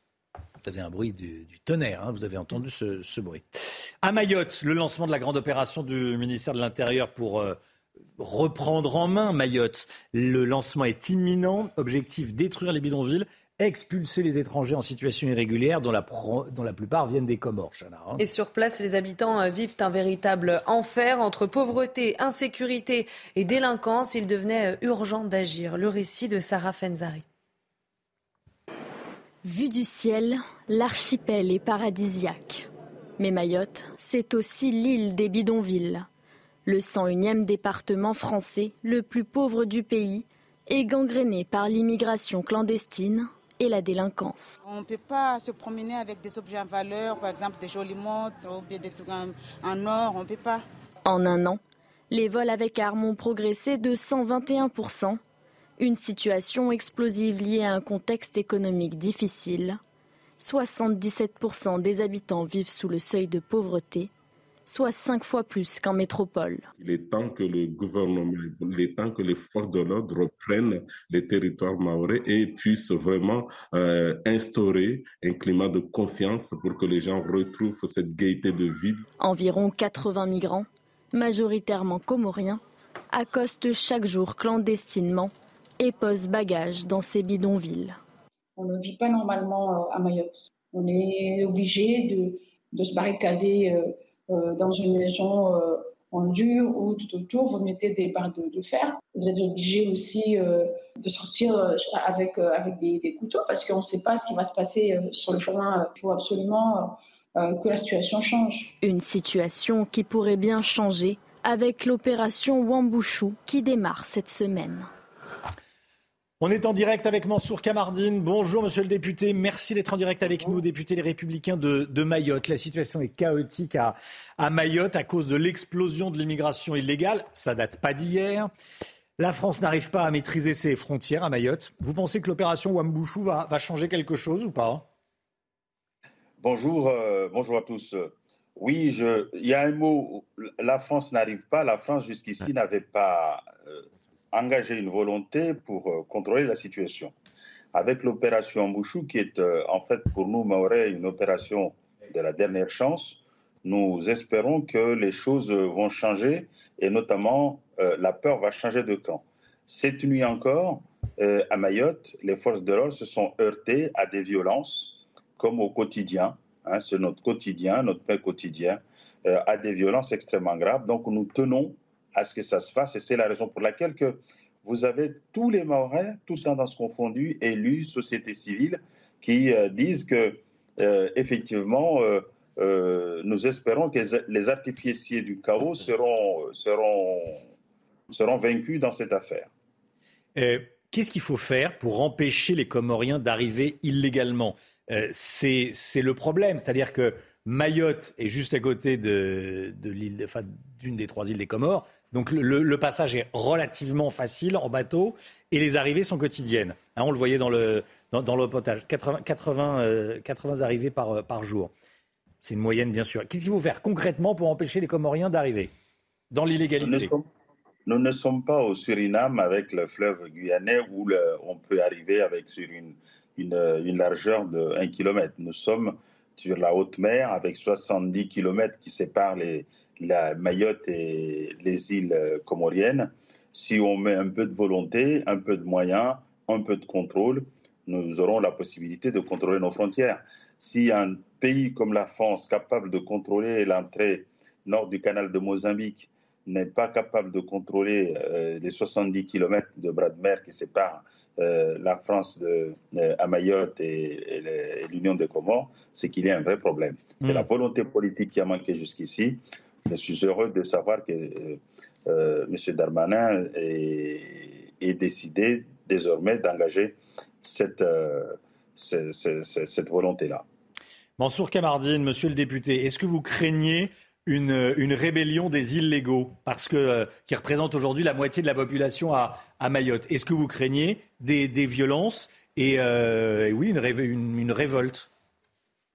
Euh, je, ne crains, rien dans l'état où nous sommes. Sachez que à Mayotte, il n'y a plus de vie sociale. on ne peut plus sortir au restaurant. Les enfants sont menacés dans les écoles, ainsi de suite. Il n'y a plus de vie. Et donc, euh, c'est le chaos permanent hein, qui, se joue depuis plusieurs jours. Donc, euh, peut-être qu'ils pourront se rebeller euh, pendant cette opération. Mais je suis persuadé qu'à l'issue, nous retrouverons une paix normale comme dans n'importe quelle région française. C'est la raison pour laquelle nous considérons que nous ne pouvons plus reculer. Il est inimaginable que ce soit les, délinquants, les criminels qui sont euh, cachés dans toutes ces zones-là, qui feront, qui dicteront la loi pour les, jours, les mois et les années à venir. Il faut y mettre un terme. C'est pour cela que cette opération, pour nous, c'est vraiment une opération de dernière chance. L'opération de la dernière chance. Merci beaucoup, Mansour Kamardine, député Les Républicains de, Mayotte. Merci beaucoup d'avoir été en direct avec nous. Bonne journée à vous, monsieur le député. On va parler inflation à présent. L'inflation en France. Ce matin dans le Parisien, Emmanuel Macron prévient que la situation restera difficile en termes d'inflation jusqu'à l'été prochain. Alors face à la hausse des prix, de nombreux Français font leurs courses au marché. C'est parfois, souvent, moins cher. Oui, ils partent à la chasse aux bonnes affaires et certains nous ont donné euh, leur astuce, attendre les promotions de dernière minute en fin de journée. Reportage de Jeanne Cancard et Charles Baget.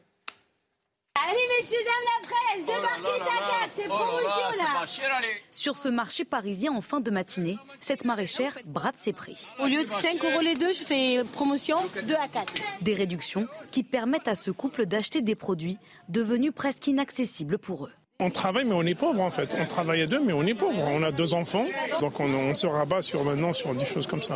Face à l'inflation, Franck doit lui aussi guetter les promotions pour s'acheter de la viande. Je vais acheter euh, le petit morceau de viande en promotion. Euh, je viens souvent en, en- en fin de marché parce qu'il y a des, des- des choses intéressantes, soit de la poire, euh, soit de l'onglet. Mais malgré des prix alléchants en fin de marché, Nicole, retraitée, repart avec son panier vide. Parce que j'ai pas trouvé ce que je voulais, c'était trop cher. Côté commerçant aussi, l'inflation se fait sentir. Pour ce gérant de rôtisserie, il n'est plus envisageable de faire des ristournes. On doit payer des, euh, des charges, tout ça derrière. Et les volailles, ça a remonté euh, 25% à peu près. Ici, on est sur un autre marché parisien. Il est bientôt 14h et malgré la pluie, il y a du monde qui arrive seulement maintenant pour faire des bonnes affaires. Bonjour monsieur, elles sont à combien aux barquettes? Ah non, on débarrasse madame, on travaille pas demain. À ce prix-là, François vient volontairement au dernier moment, après avoir bien scruté les allées. Je descends, je regarde les prix et je monte en achetant. Parce que je fixe les prix euh, où ils sont les moins chers. On fait des économies comme ça. Hors caméra, d'autres clients nous ont même confié attendre le départ des commerçants pour ramasser les invendus. Voilà la chasse aux, aux bonnes affaires au marché en y allant au dernier moment. Qui va au marché ici? Lomic, vous allez au marché? Pas souvent. D'accord. Pas souvent, J'avoue, pas souvent. Vous Je devrais y aller plutôt plus parce que- supermarché. Oui, plus supermarché. Mais il y a sans doute effectivement des affaires à faire si on s'y prend bien. Chana Moi, j'y vais le week-end et je dois dire que 1 euro la barquette de framboise, euh, j'ai été séduite par ce reportage. Vous dites que vous irez un petit peu- vous irez un J'irai petit peu plus tard la prochaine fois, oui. plus tard. C'est pas le prix euh, habituel. Ah non, ça, non, c'est sûr. c'est c'est pas le prix habituel. Euh, les Jeux Olympiques de Paris, on est à 500 jours des JO de Paris. La cérémonie d'ouverture se tiendra sur la scène. Il y a eu des tests qui ont été euh, réalisés. Et puis il y a cette déclaration de Rachida Dati qui s'exprime ce matin dans les colonnes du Figaro. Oui, selon la maire, les Républicains du 7e arrondissement de la capitale, Paris n'est pas prête en termes de sécurité. Elle dit, je cite, Mon inquiétude est grande parce que ce sont les Parisiens qui vont souffrir de tout cela. Rester en craignant des vols à la tire ou partir en craignant d'être cambriolé, aucune de ces deux options n'est acceptable. Un concours des plus insolites s'est tenu hier en Belgique. La petite ville de La Panne accueillait le championnat européen dit européen d'imitation du cri de la mouette. Imitation du cri de la mouette. Eh oui. Et oui, près de 50 participants ont offert leur plus belle vocalise à des juges et à un public pour le moins amusé. Alors baissez un petit peu le son de votre télé, c'est un petit peu aigu, écoutez. C'est bien La Panne.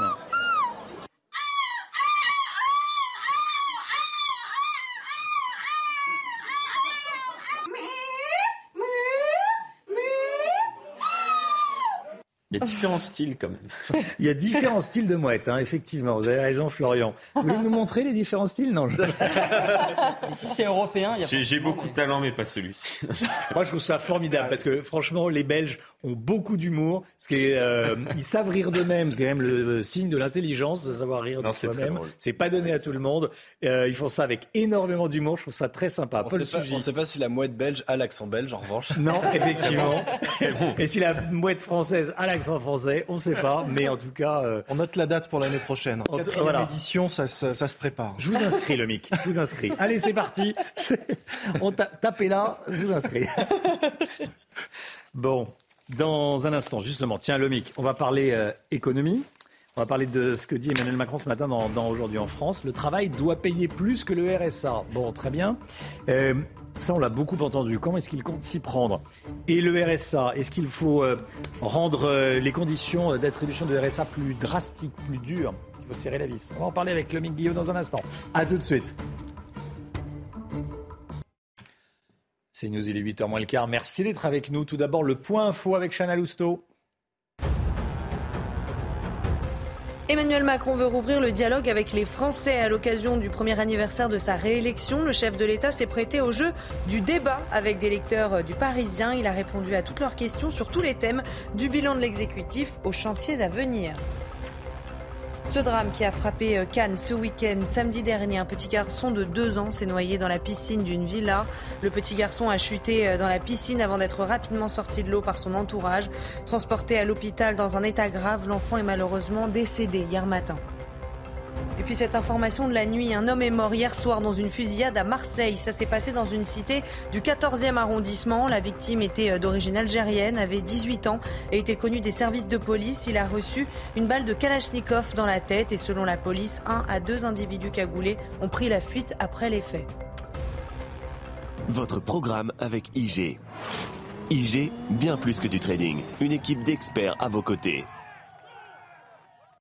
Interviewé par les lecteurs du Parisien aujourd'hui en France, Emmanuel Macron a répété une fois de plus que le travail devait payer plus que l'assistanat. On l'a beaucoup entendu ces dernières années, ces dernières décennies même. On l'a déjà euh, entendu cette phrase. Qu'est-ce qu'il y a de nouveau dans les propos du président de la République, si tant qu'il y ait quelque chose de nouveau Le Guillaume. Alors Romain, ce qu'a dit Emmanuel Macron euh, face au lecteur du Parisien aujourd'hui en France, c'est qu'il voulait que, je cite, jamais une heure de travail ne soit moins intéressante que le RSA. Or aujourd'hui, effectivement, c'est parfois tangent, parce que pour une famille avec plusieurs enfants, le montant du RSA peut dépasser le montant du SMIC, même si, pour bien comparer les choses, on rappelle que le revenu d'un ménage, c'est le salaire, le SMIC, plus les aides sociales, éventuellement allocations familiales, APL, qui s'ajoutent au SMIC alors qu'elles se déduisent du RSA. Mais donc, normalement, le travail paye plus. Une famille au SMIC gagne 30% de plus qu'une famille au RSA. Mais malgré tout, symboliquement, une heure travaillée peut rapporter moins que le RSA, puisque lorsqu'on travaille, eh bien, on peut ajouter les frais de garde qui se déduisent du revenu, les transports pour aller travailler. Donc oui, effectivement, ça réduit l'écart entre salariés et bénéficiaires du RSA. Dans son interview, Emmanuel Macron dit aussi qu'il faut renforcer la lutte contre la fraude au RSA. Est-ce qu'on sait comment? Bah, D'abord avec euh, le versement des aides à la source que veut le gouvernement. Il espère ainsi pouvoir mieux contrôler qui touche quoi. Parce que par exemple, pour toucher le RSA, il faut résider au moins 9 mois par an en France. 9 mois? Seulement, et ce n'est pas toujours contrôlé. Et on se demande d'ailleurs pourquoi 9 mois et pas 11, euh, puisque, a priori, on, est censé euh, résider euh, de façon permanente en France. Ensuite, le gouvernement veut faire en sorte qu'on s'assure que les bénéficiaires du RSA cherchent bien un emploi. Aujourd'hui, seuls, 60, seuls pardon, 40% des bénéficiaires du RSA sont inscrits à Pôle emploi, 60% ne le sont pas. C'est vrai qu'on se demande pourquoi il y a besoin de 9 mois en France euh, où sont les bénéficiaires du RSA les, les, trois, mois Ils ne partent pas en vacances. Pourquoi est-ce qu'on demande neuf mois? Bon.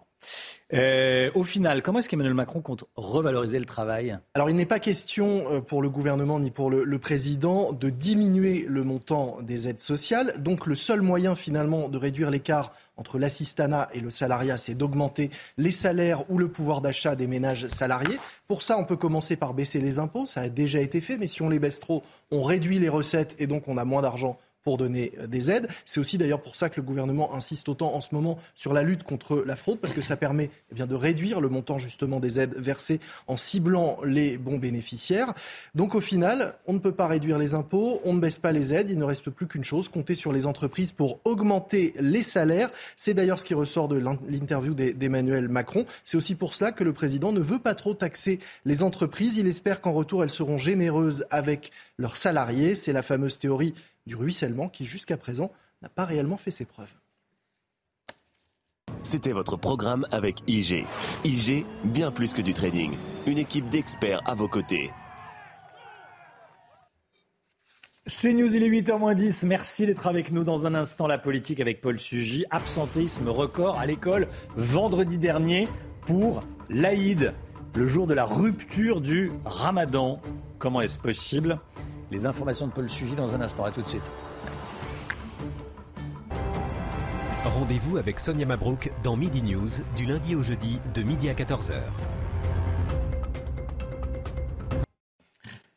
Paul Sugy avec nous. Bonjour Paul. Bonjour Romain. C'était l'Aïd vendredi dernier. Les musulmans fêtaient la rupture du ramadan. Et ce que vous nous dites ce matin, Paul, c'est qu'à cette occasion, de très nombreux élèves étaient absents de l'école. Oui, alors on parle des, des écoles qui étaient dans la zone C, hein, la seule qui n'était pas en vacances, c'est-à-dire donc les académies d'Île-de-France, euh, de Toulouse et de Montpellier. Euh, L'absentéisme a effectivement atteint des taux records euh, ce vendredi. C'est notamment la maire de Taverny, hein, maire Les Républicains, vice-présidente aussi du Parti Les Républicains, qui nous a alerté, Florence Portelli. Euh, elle est euh, scandalisée, étonnée, surprise de voir la proportion euh, que prend cette année ce communautarisme musulman. Alors, c'est un phénomène qui revient chaque année, mais ce qu'elle nous a dit, c'est que là, ça prend une ampleur inédite. Dans sa ville, c'est plus d'un élève sur cinq euh, qui n'était pas présent à l'école. Elle dit notamment que ça a généré un très important gaspillage alimentaire à la cantine scolaire, où on n'a jamais jeté autant de quantité de nourriture que vendredi. Donc, mais ailleurs dans le Val d'Oise, vous avez des établissements où on comptait jusqu'à un tiers d'absents. les académies n'ont pas souhaité, peut-être même qu'elles n'ont même pas les éléments, en tout cas, elles n'ont pas communiqué de comptabilité précise de cet absentéisme. Mais quand on interroge des élus, euh, des établissements scolaires, on se rend compte qu'il y a des lycées parisiens où c'était jusqu'à 80% des élèves qui n'étaient pas en cours euh, vendredi. Euh, même chose en Seine-Saint-Denis, un chauffeur de bus scolaire qui disait qu'il avait transporté seulement un, un enfant sur cinq par rapport à l'effectif habituel. Et en Seine-Saint-Denis toujours, c'est pas seulement les élèves, mais c'est aussi les enseignants qui manquaient parfois à l'appel. Vous avez par exemple un papa d'élève qui se plaignait que tous les cours de son fils avaient été annulés parce que les six profs qui donnaient classe ce jour-là étaient absents. Réponse de l'approviseur donc à ce papa, euh, cette absence était parfaitement légale absence parfaitement légale. Euh, cette proviseur a, a tort. Euh, on peut être, on peut pas être absent euh, de l'école pour fêter la fin du Ramadan. Alors oui et non, Romain. En fait, les choses sont différentes déjà pour les profs et pour les élèves. Pour les profs, c'est pas un droit. C'est une possibilité qui est laissée à l'appréciation de leur supérieur hiérarchique et il faut surtout que cette absence ne perturbe pas le bon déroulement des cours. Alors évidemment, quand tous les profs de la journée sont absents, on voit bien qu'on n'est clairement pas dans ce cas de figure. Alors pour les élèves, c'est là que ça se corse. Il y a une circulaire de 2004 qui prévoit qu'on peut demander une autorisation d'absence pour des fêtes religieuses qui ne sont pas couvertes par un jour férié. Et ce qui s'est passé la semaine dernière, et c'est là que ça devient très intéressant, c'est qu'il y a un influenceur qui est célèbre sur TikTok, qui s'appelle Mazdak, et qui a rappelé à sa communauté l'existence de cette circulaire dans une vidéo où on le voit expliquer à un prof qu'on peut bel et bien être absent à cause de l'Aïd.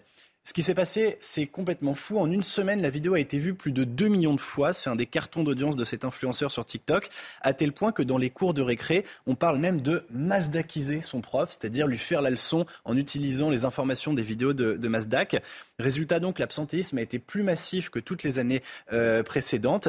Et euh, là où les enseignants, les proviseurs euh, étaient récalcitrants, eh bien, les élèves venaient leur mettre sous le nez cette vidéo pour leur dire si, si, monsieur, si, si, madame, j'ai raison. Du coup, ça prend des proportions énormes. Euh, c'est ça qui pose problème. Oui, évidemment. En fait, l'ampleur de ce phénomène est telle qu'il ne faut pas se mentir. On a créé un jour de, congé de fête, un jour férié supplémentaire officieux. Et d'ailleurs, les élèves musulmans n'étaient pas toujours les seuls. C'est des proviseurs, par exemple, dans les écoles privées qui me le disent, à demander à être absent ou à être absent, parce que la plupart, en réalité, ne demandaient pas, alors que pourtant, la circulaire de 2004 prévoit bien qu'il faut faire la demande express à l'avance. Euh, on a parfois des, des élèves qui considèrent que, en plus, c'était le dernier jour avant les vacances de Pâques, donc on ne vient pas en cours, c'est normal. Euh, L'éducation nationale devrait à minima, je crois, préciser les choses. C'est-à-dire qu'effectivement, si un jour férié est en train d'apparaître, alors au moins qu'on l'assume et qu'on reconnaisse que ce communautarisme musulman nouveau, exacerbé, eh bien, crée une situation de fait que l'on reconnaisse. Mais aujourd'hui, eh bien, il n'y a pas de son, pas d'image du côté de l'éducation nationale. Euh, C'est euh, l'hypocrisie et le silence le plus absolu. L'autre difficulté, et il faut peut-être finir par là, c'est que la date de l'Aïd, en théorie, n'est jamais connue à l'avance. Elle est annoncée que la veille, parce que ça dépend de l'observation de la Lune. Ce qui est d'ailleurs lunaire, c'est que, lunaire au sens premier du mot, c'est que l'éducation nationale prévoit effectivement que l'on peut demander une absence pour un jour de congé qui n'est annoncé que la nuit qui précède ce jour. Merci beaucoup, Paul Sugy. Un, jour de congé, un jour férié de fait dans l'éducation nationale. C'est ce dont vous nous parlez ce matin. Merci beaucoup, Paul. 7h57 dans un instant. Euh, enfin, 8h15, pardon, dans une vingtaine de, de, minutes, Laurence Ferrari recevra Manuel Bompard, député La France Insoumise. Manuel Bompard, tout de suite la musique.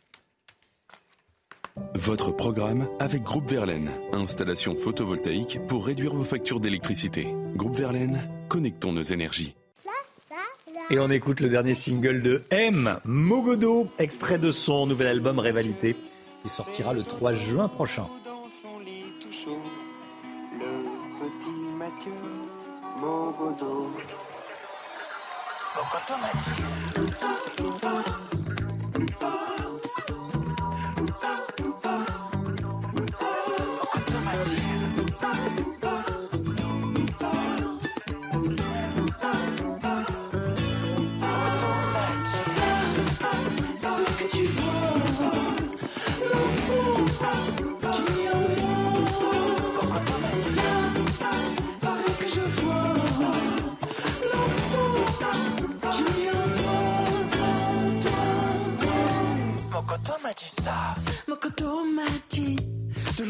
J'étais. J'ai gardé ses larmes, son rire et ses secrets. Même si ça fait peur, la vie est plus jolie. Vu de l'intérieur, mon couteau m'a dit. C'était votre programme avec Groupe Verlaine. Isolation par l'extérieur avec aide de l'État. Groupe Verlaine, connectons nos énergies. 7h58, juste avant le journal de 8h. On va revenir sur euh, ce que dit Emmanuel Macron, qui propose des débats, qui veut reprendre contact avec la, la population. Ça fait un an qu'il a été réélu. Est-ce qu'il peut rebondir Qu'est-ce qu'il faut faire pour qu'il rebondisse? On vous a posé la question, vos réponses dans un instant, juste après la météo avec Alexandra Blanc. La météo avec Groupe Verlaine. Installation photovoltaïque pour réduire vos factures d'électricité. Groupe Verlaine, connectons nos énergies. Ravi de vous retrouver avec des conditions météo assez variables, assez mitigées en cette journée de lundi. Ça ne sera pas forcément un lundi placé sous le signe du soleil avec au programme cet après-midi un temps très nuageux au nord de la Loire. On retrouvera également un temps brumeux avec localement quelques petites averses, vous voyez, entre la Gironde ou encore le Pays Basque. Et puis à noter également le retour du vent, vent assez fort autour du golfe du Lion ou encore du côté de la Corse avec au programme des rafales de l'ordre de 80 à 90 km par heure. Alors oui, le soleil sera bel et bien au rendez-vous, notamment entre Montpellier, Marseille ou encore du côté de Gap. Mais attention, le vent restera fort si vous êtes en bord de mer. Les températures, températures un petit peu fraîches. On reste toujours en dessous des normales de saison. 15 degrés à Rennes, 15 degrés également du côté de Paris, 17 degrés seulement à Lyon ou encore 15 degrés du côté de Limoges. Température donc toujours largement en dessous des normales de saison. Et pour avoir un petit peu plus de douceur, il faudra aller à Marseille ou encore euh, du côté de Nice où vous aurez en moyenne entre 22 et 23 degrés. La suite du programme, est bien, conditions météo assez mitigées demain avec l'arrivée d'une nouvelle perturbation par l'ouest, toujours du vent en Méditerranée et des températures qui restent un peu fraîches pour la saison. C'était la météo avec Groupe Verlaine. Isolation par l'extérieur avec aide de l'État. Groupe Verlaine, connectons nos énergies. Bienvenue à tous, merci d'être avec nous, merci d'avoir choisi CNews pour démarrer cette journée. L'équipe est là. Chana Lousteau, Florian Tardif, Paul Sugy, Amaury Bucco et, et, et Lomic Guillot et Alexandra Blanc, bien sûr. À la une ce matin, c'est aujourd'hui le premier anniversaire du second mandat d'Emmanuel Macron. Sa popularité est au plus bas. Que faut-il faire pour qu'il rebondisse? S'il peut rebondir, on vous a posé la question. Ce matin, dans le quotidien aujourd'hui en France, il affirme vouloir se réengager dans le débat public. Florian Tardif avec nous. L'opération de reprise en main sécuritaire de Mayotte doit débuter dans les prochaines heures. Les forces de l'ordre vont expulser des Comoriens en situation irrégulière. On va voir dans un instant comment fonctionne le droit du sol à Mayotte. Les urgences d'Aulnay-sous-Bois, près de Paris, n'accueilleront plus à partir de ce soir que les patients qui arrivent en civière, les patients les plus urgents. Il manque de personnel. Reportage à suivre. Il y a un an, jour pour jour, était réélu Emmanuel Macron. Et après 12 mois, près des trois quarts des Français sont mécontents du chef de l'État, si l'on en croit les sondages, notamment le dernier de l'IFOP publié hier dans le JDD. La cote de popularité du chef de l'État est au plus bas. Alors ce matin, on vous pose cette question. Que devrait changer Emmanuel Macron pour rebondir? Écoutez vos réponses. Qu'il soit peut-être plus à l'écoute du peuple et qu'il améliore sa communication. Euh, je pense que son cas, il est assez désespéré, mais on peut toujours, euh, il peut toujours changer, j'en sais rien. Je pense qu'à travers les manifestations, euh, bah, la colère des, des Français, on, peut, on peut la constater. Et du coup, bah, je pense qu'il faudrait qu'il écoute un peu les Français, qu'il soit à l'écoute. En essayant peut-être d'engager une forme de dialogue. Après, est-ce que les Français ont envie de dialoguer avec Emmanuel Macron? Je ne sais pas. Peut-être que c'est déjà fichu. Emmanuel Macron qui veut rouvrir le dialogue avec les Français. Il a répondu à leurs questions sur euh, tous les thèmes dans le Parisien. Oui, il a répondu euh, à leurs questions du bilan de l'exécutif aux euh, chantiers à venir. Alors que faut-il retenir de cet entretien? On voit ça avec Adrien Spiteri. Emmanuel Macron est de retour dans l'arène. Dès les premières questions, le chef de l'État est interrogé sur la réforme des retraites. Il reconnaît des erreurs. J'aurais dû plus me mouiller. Peut-être que l'erreur a été de ne pas être assez présent pour donner une constance et porter cette réforme moi-même. Pour tourner la page de la crise, Emmanuel Macron veut changer de stratégie et mise sur la pédagogie. Je dois me réengager dans le débat public parce qu'il y a des choses qui ne sont pas claires. Donc, je le fais partout. Le président évoque les futurs chantiers du gouvernement. Un texte unique sur l'immigration, ramener vers le travail les bénéficiaires du RSA et lancer un grand projet de restauration écologique dans les écoles. Concernant l'inflation, Emmanuel Macron prévient. Je vais être honnête, les prix alimentaires, ça va être dur jusqu'à la fin de l'été. La clé, c'est que le travail paye mieux. Interrogé sur Elisabeth Borne, le chef de l'État assure que la Première ministre a toute sa confiance. Florian Tardif avec nous. Florian, le chef de l'État, se dit préoccupé par l'hypothèse, en tout cas il évoque l'hypothèse de l'élection de Marine Le Pen en 2027. Oui, il répond à une lectrice qui lui soumettait cette hypothèse, être raccompagné par Marine Le Pen sur le perron de l'Elysée en 2027. C'est un peu le cauchemar euh, d'Emmanuel Macron. Il a ainsi expliqué dans les colonnes du Parisien, il y a beaucoup de gens qui font cette politique euh, fiction et qui lui font bien la courte échelle en ajoutant euh, qu'il n'avait pas de leçon à recevoir, rappelant qu'il l'a battu à deux reprises, en 2017 et en 2022. Pour le chef de l'État, deux conditions pourraient permettre à Marine Le Pen d'arriver au pouvoir en 2027. Premièrement, si on ne répond pas aux défis euh, du pays, c'est ce qu'il explique donc dans les colonnes du Parisien. Et deuxièmement, si on installe une habitude du mensonge ou du déni euh, du réel. Les défis du pays romain sont la réindustrialisation, la transition écologique ou encore la valorisation euh, du travail, lorsque le déni du réel serait de ne pas voir la dégradation des services publics et l'insécurité grandissante, que ce soit dans nos grandes villes ou dorénavant dans nos villes moyennes. En somme, ce qu'avoue à demi-mot le chef de l'État, c'est que si Marine Le Pen arrive au pouvoir en 2027, c'est qu'il n'a pas réussi à répondre à ces différentes problématiques durant ce second euh, quinquennat, ce qu'il n'envisage évidemment pas. Merci beaucoup Florian. À Mayotte, le lancement de la grande opération de reprise en main de l'île organisée par euh, le ministère de l'Intérieur est, est, imminent. La question du droit du sol est au centre des préoccupations. Plus de la moitié de la population est d'origine étrangère, souvent et voire majoritairement en situation irrégulière. Alors face à cela, Gérald Darmanin veut durcir les règles d'éligibilité à la nationalité française dans le département. Alors concrètement, que dit la loi aujourd'hui et que veut changer le ministre de l'Intérieur? On voit ça avec Mathilde Couvillard-Flormand. Près de la moitié des habitants de Mayotte ne possèdent pas la nationalité française, mais un tiers des étrangers sont nés sur l'île selon l'INSEE. Alors comment fonctionne le droit du sol? Pour rappel, le droit du sol permet à un enfant né en France de parents étrangers d'acquérir la nationalité française à ses 18 ans. Plusieurs conditions doivent être respectées. Résider en France à la date de ses 18 ans et y habiter pendant une période continue ou discontinue d'au moins 5 ans depuis l'âge de 11 ans. Mais pour Mayotte, touché par une forte immigration clandestine, le droit du sol est différent.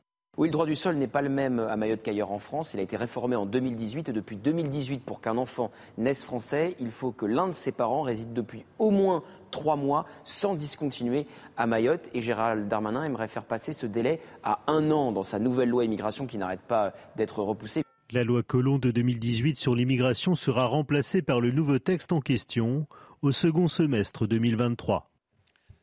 Un nouveau rodéo en plein milieu d'un centre commercial. Cette fois-ci, ça s'est passé dans le nord de Nantes. On a beaucoup parlé de ce qui s'était passé en Isère. Là, c'était vendredi dernier. Deux motos, un scooter ont emprunté un escalator, enfin leur, leur, euh, chauffeur. Hein, euh, les conducteurs d'une moto et d'un scooter ont emprunté l'escalator, vous le voyez habituellement utilisé par les, clients avant de s'élancer dans les allées du centre commercial. Bon, à qu'est-ce qui s'est passé? Service police-justice de, de C'est effarant. Tout à fait. Romain, c'est une source policière, un local qui nous a donné l'information. Ça s'est passé effectivement vendredi 21 avril dernier. Trois motards qu'on voit très bien sur les images hein, s'introduisent dans ce centre commercial. Ils n'ont euh, pas de taxe d'immatriculation, ils n'ont pas de casque euh, et ils roulent dans un centre commercial. Donc ça fait quand même beaucoup d'infractions. Euh, on voit les trois chauffards hein, qui arpentent le centre commercial, qui prennent des escalators qui sont normalement réservés aux piétons et aux caddies. Euh, nous n'avons pas pu joindre les commerçants hier, la galerie était fermée, euh, mais Ouest France a pu le faire les jours précédents et interroger des commerçants de cette galerie commerçante qui racontent, hein, écoutez cette phrase, d'abord on a entendu de grands vrombissements de moteurs, les trois engins motorisés ont surgi dans la galerie commerciale et se sont passés au ras de ma boutique, je n'ai pas pu m'empêcher de sursauter. La cliente dont je m'occupais, elle, s'est littéralement mise à trembler. Un autre euh, commerçant raconte qu'une cliente s'est par exemple réfugiée dans un photomaton. Et c'est le quatrième euh, épisode, phénomène de ce genre, hein, de rodéo dans un centre commercial. Il y en a eu trois précédemment, le 8 avril et le 11 avril, impliquant environ une vingtaine de motards. Merci beaucoup, Amaury. Ce drame qui, bien malheureusement, frappe de nombreuses familles chaque année. Samedi dernier, un petit garçon de deux ans s'est noyé dans la piscine d'une maison à Cannes. Oui, il a chuté dans la piscine avant d'être rapidement sorti de l'eau par son entourage. Transporté à l'hôpital dans un état grave, l'enfant est malheureusement décédé hier matin. La situation inquiétante aux urgences du centre hospitalier d'Aulnay-sous-Bois. À partir de ce soir, à partir de la fin de journée, entre 18h et 8h du matin, seuls les patients qui arriveront en civière, donc les patients les plus euh, urgents, les plus gravement touchés, seront accueillis. Les autres seront redirigés. Hein. une mesure qui va se poursuivre jusqu'au 2 mai prochain pour pallier le manque de personnel. Mathilde Couvillère-Flornois et Jeanne Cancard. C'est l'un des hôpitaux les plus importants de l'île de France. Avec pas moins de 400 000 habitants dans la zone qu'il couvre, le CHI Robert Ballanger à Aulnay-sous-Bois fait face à une pénurie importante de médecins. On a un manque cruel de médecins, que par rapport à la nouvelle loi qui est passée, euh, les médecins intérimaires ne euh, veulent plus venir euh, travailler par rapport à leur salaire. Donc bah, du coup, si on n'a pas de médecins, bah, on ne peut pas soigner les gens. Depuis l'application de la loi RIST entrée en vigueur au début du mois d'avril, les médecins intérimaires voient leur garde de 24 heures plafonnée. À Robert Ballanger, sur 4 postes de médecins, 3 sont intérimaires et ne viennent plus. Un seul médecin doit donc assurer tous les soins. Cette infirmière déplore le manque de moyens. On manque de personnel en fait. Faut pas se mentir que par jour on peut être euh, à moins trois infirmières, donc c'est-à-dire on comble les postes des autres. On, se dit qu'on a choisi ce métier-là pour pouvoir entre guillemets euh, sauver des gens et en fait on se rend compte que ben, en fait on peut pas le faire parce qu'on nous donne pas les moyens de le faire. On n'a pas les moyens, on n'a pas les capacités, euh, on n'a pas le budget, on n'a pas les locaux, on a strictement rien pour pouvoir faire tout ça quoi. Le délestage se poursuivra jusqu'au 2 mai prochain tous les soirs de la semaine. Seuls les cas dits critiques seront pris en charge par les urgences. Et puis cette nouvelle, triste nouvelle, le commentateur de, rugby de France 3, journaliste sportif, Mathieu Lartaud, qui a révélé récemment être à nouveau atteint d'un cancer, annonce qu'il va devoir se faire amputer de la jambe. Il fait cette annonce dans le journal Midi Olympique. Il combat un cancer du genou pour la deuxième fois et commence la chimio aujourd'hui. 26 ans après, sa, tumeur a récidivé, Chana. Hein. Oui, il dit c'est une question de survie des douleurs. J'en ai eu euh, toute ma vie au niveau de la jambe, mais euh, je m'y suis habituée. Sauf que là, elles sont devenues insupportables. Le seul objectif que je me fixe, c'est d'être debout. Mais si dans quelques mois, je peux juste faire une balade à vélo avec mes enfants, je serai le plus heureux des hommes. 8h10, restez bien avec nous. Dans un instant, Laurence Ferrari reçoit Manuel Bompard. À tout de suite.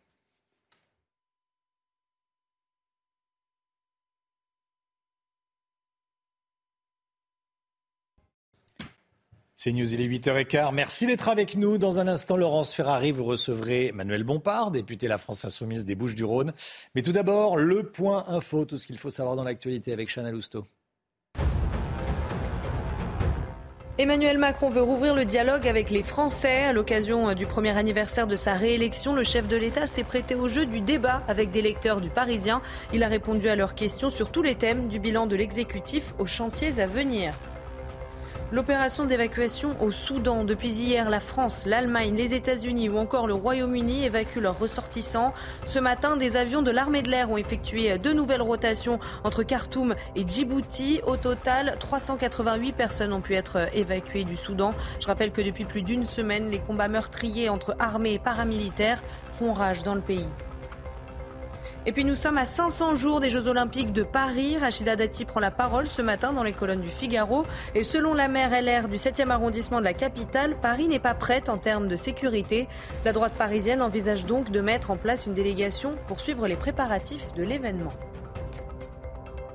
Laurence, vous recevez Emmanuel Bompard ce matin. Bonjour Emmanuel Bompard, bienvenue dans la matinale de CNews. Pour les un an euh, de son élection, Emmanuel Macron tente de renouer le dialogue avec les Français. Il a admis hier qu'il aurait dû se mouiller davantage pour la réforme des retraites, qu'il allait se réengager dans le débat public. Il est encore temps ou c'est trop tard? Euh, c'est toujours ce, mépris euh, d'Emmanuel Macron, c'est-à-dire ce sentiment que finalement les Français n'ont pas très bien compris.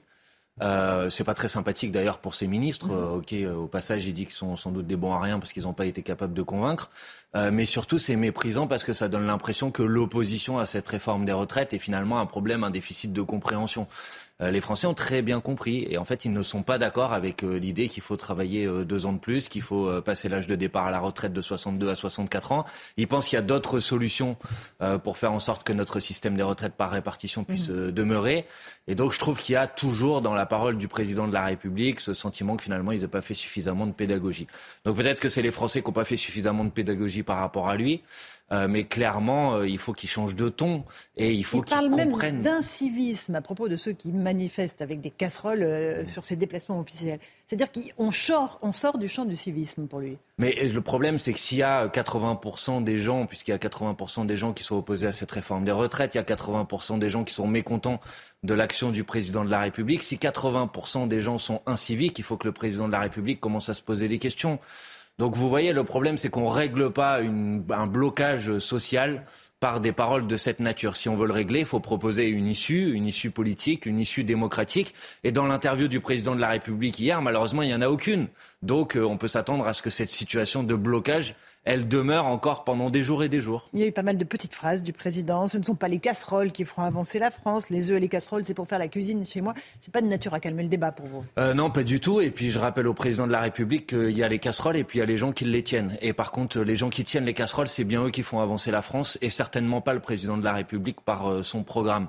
Euh, parce que c'est bien beau de focaliser sur les casseroles, mais il y a des gens derrière, des gens qui travaillent, des gens qui ont des difficultés, des gens qui euh, euh, ont du mal à finir les fins de mois et des gens à qui on dit bah non mais euh, vous arrivez à 60 ou à 62 ans, vous êtes fatigué, épuisé, mais il va falloir travailler deux ans de plus. Quand dans le même temps euh, il y a des grandes entreprises qui ont fait des profits extraordinaires et ça c'est insupportable pour les gens. Et le président de la République devrait arrêter de traiter ça par le mépris. Est-ce que vous ne craignez pas qu'un cap soit franchi Il y a eu des injures proférées contre le président lors de son déplacement euh, à Célestat, dans l'Hérault? Trois personnes seront jugées en septembre pour avoir fait des doigts d'honneur et avoir proféré des insultes. Mais peut-être que M. Dupont-Moretti va les, les accompagner sur euh, les bancs du tribunal, puisque je vous rappelle qu'il avait fait un doigt d'honneur euh, au président euh, du groupe euh, Les Républicains à l'Assemblée nationale. Bras d'honneur. Un bras d'honneur. Ah, c'était pas pareil. Eh Pas- c'est peut-être je- ça la, la nuance juridique qui m'a Voilà. qui m'a les échappé. élites qu'on mérite, non, monsieur mais bon, vous voyez, vous comprenez ce que je veux dire.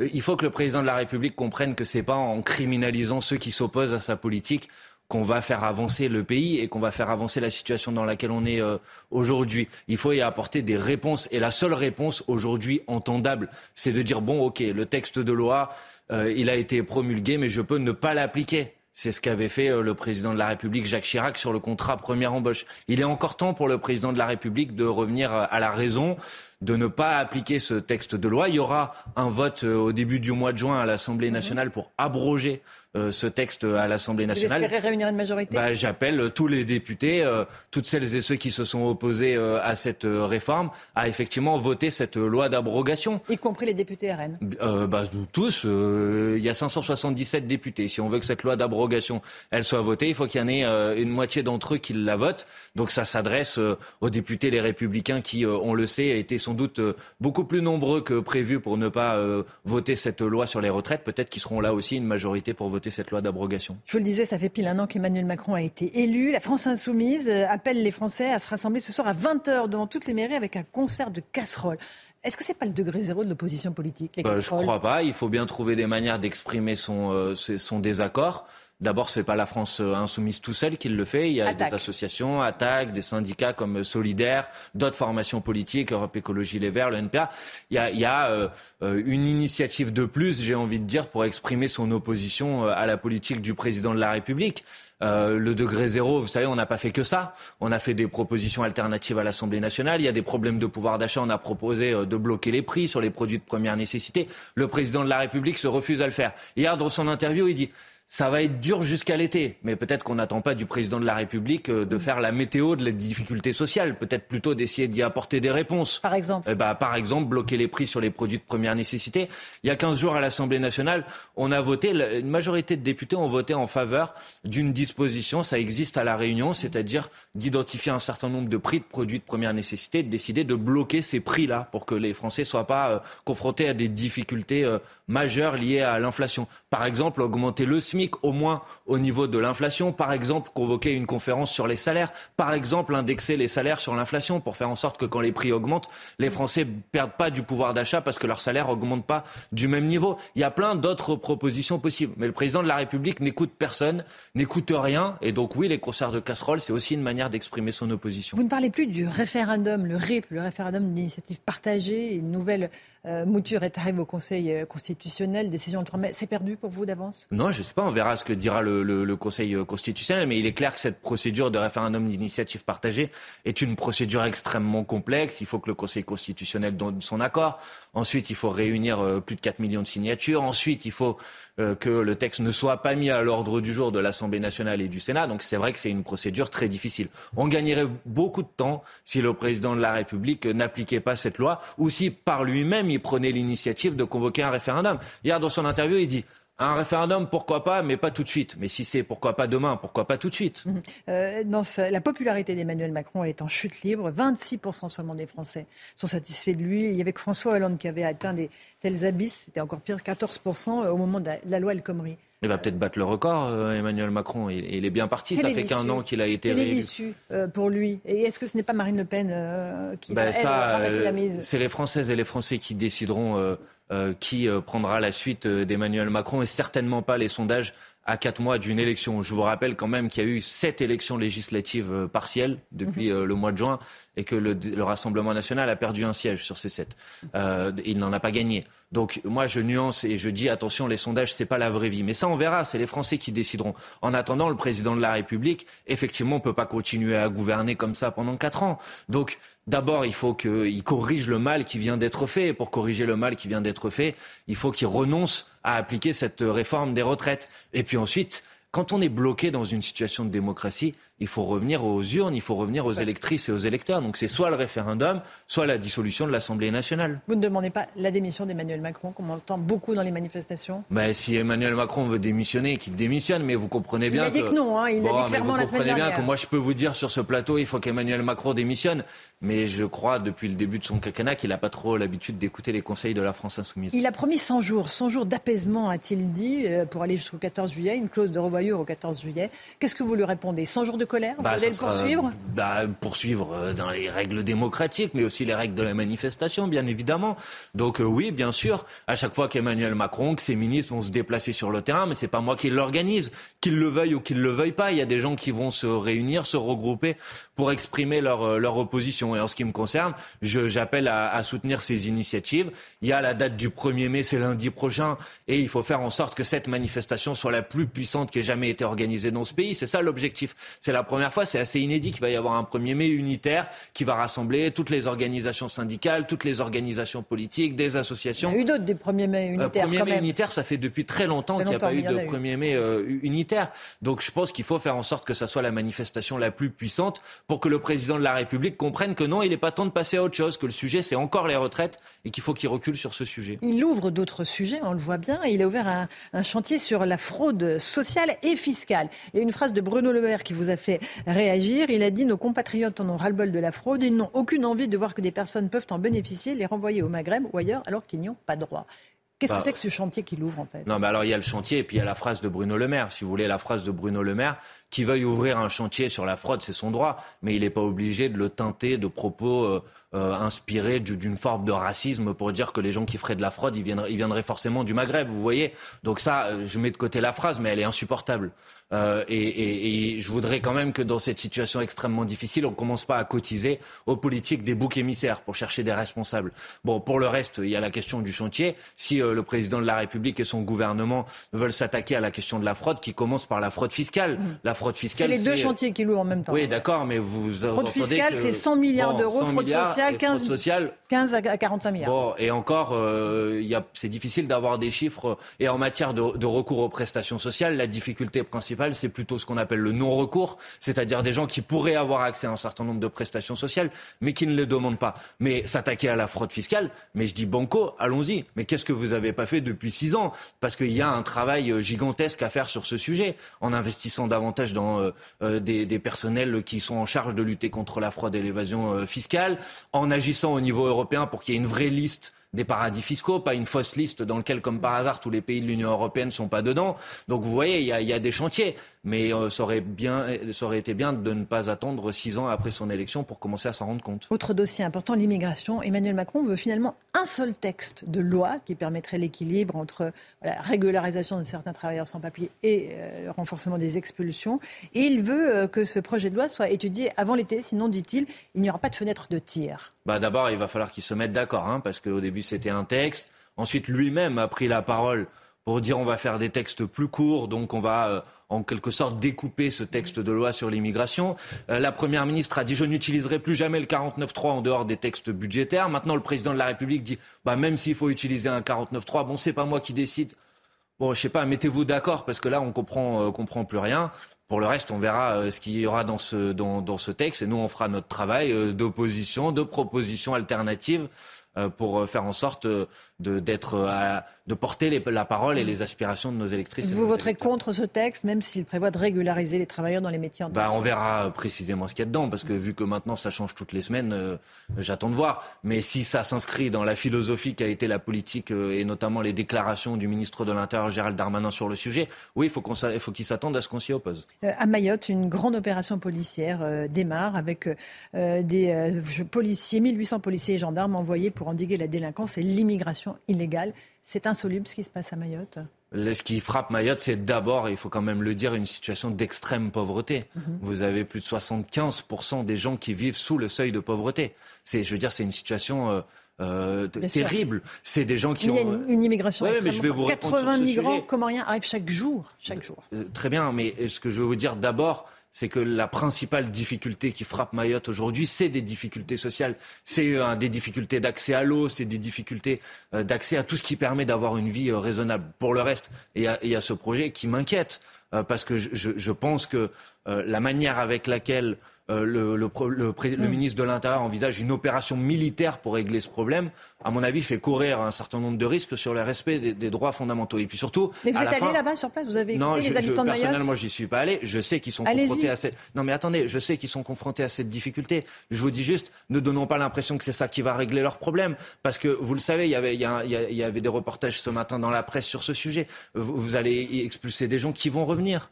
Euh, euh, donc la question, c'est comment on s'attaque aux causes de cette difficulté, euh, pas comment on s'attaque aux conséquences. Donc les causes de ces difficultés, c'est pourquoi les gens partent. Donc comment on s'atta- on s'attaque aux problèmes de difficultés économiques dans les pays de départ. Comment on s'attaque aux politiques qui les ont appauvris.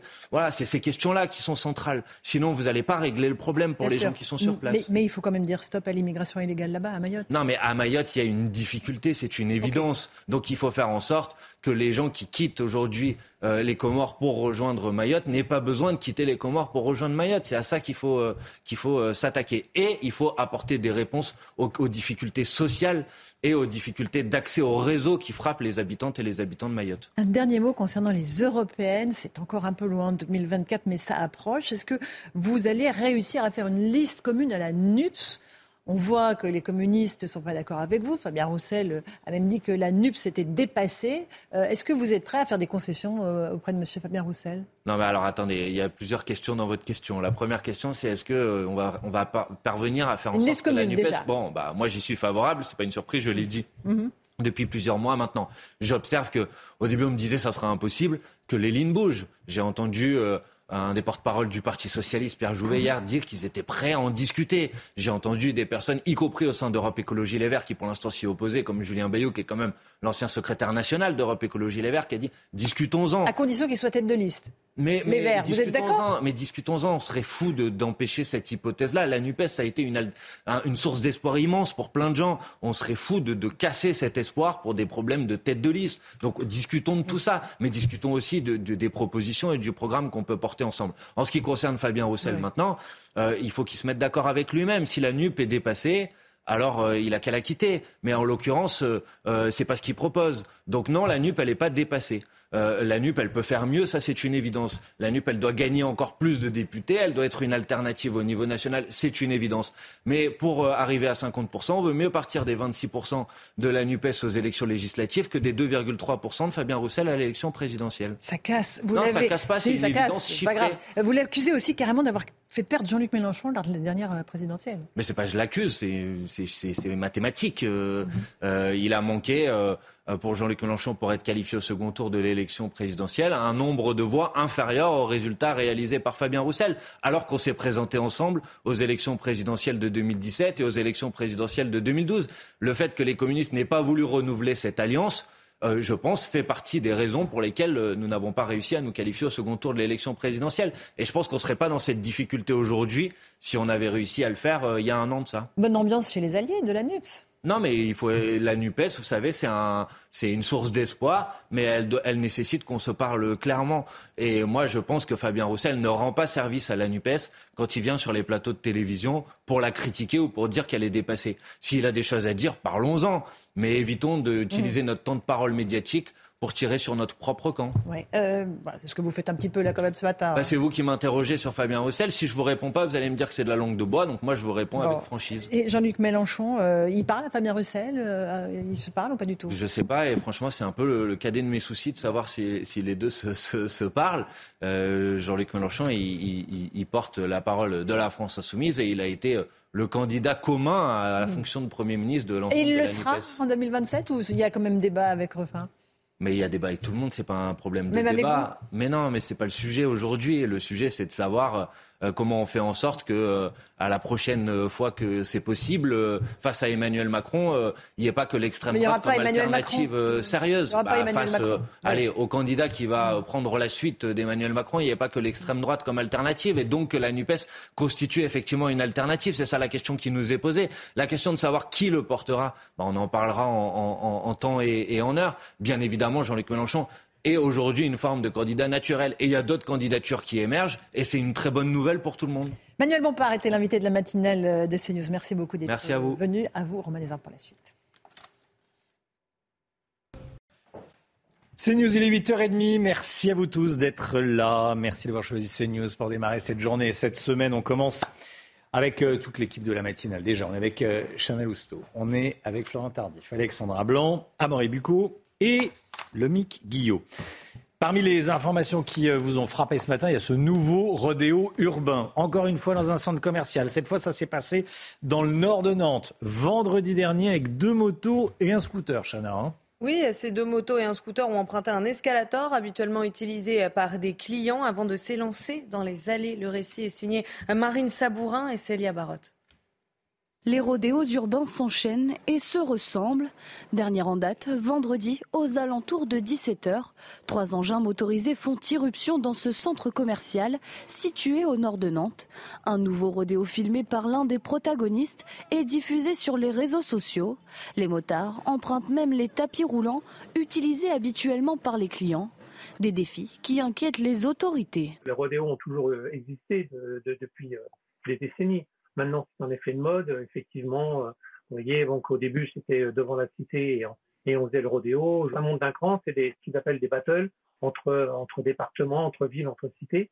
Donc voilà, donc ça et ça, ça met en danger, euh, en danger la population. Pour lutter contre ces comportements illégaux, les syndicats de police en appellent au ministère de l'Intérieur. On augmente nos missions, mais on n'augmente pas nos effectifs. Donc il nous faut des effectifs. On ne pourrait même pas se permettre de les, de les, de les, de les poursuivre parce que euh, si on les poursuit, ils vont prendre des risques inconsidérés. Les images des caméras de vidéosurveillance ont été saisies dans l'espoir d'identifier des suspects. Une enquête a été ouverte.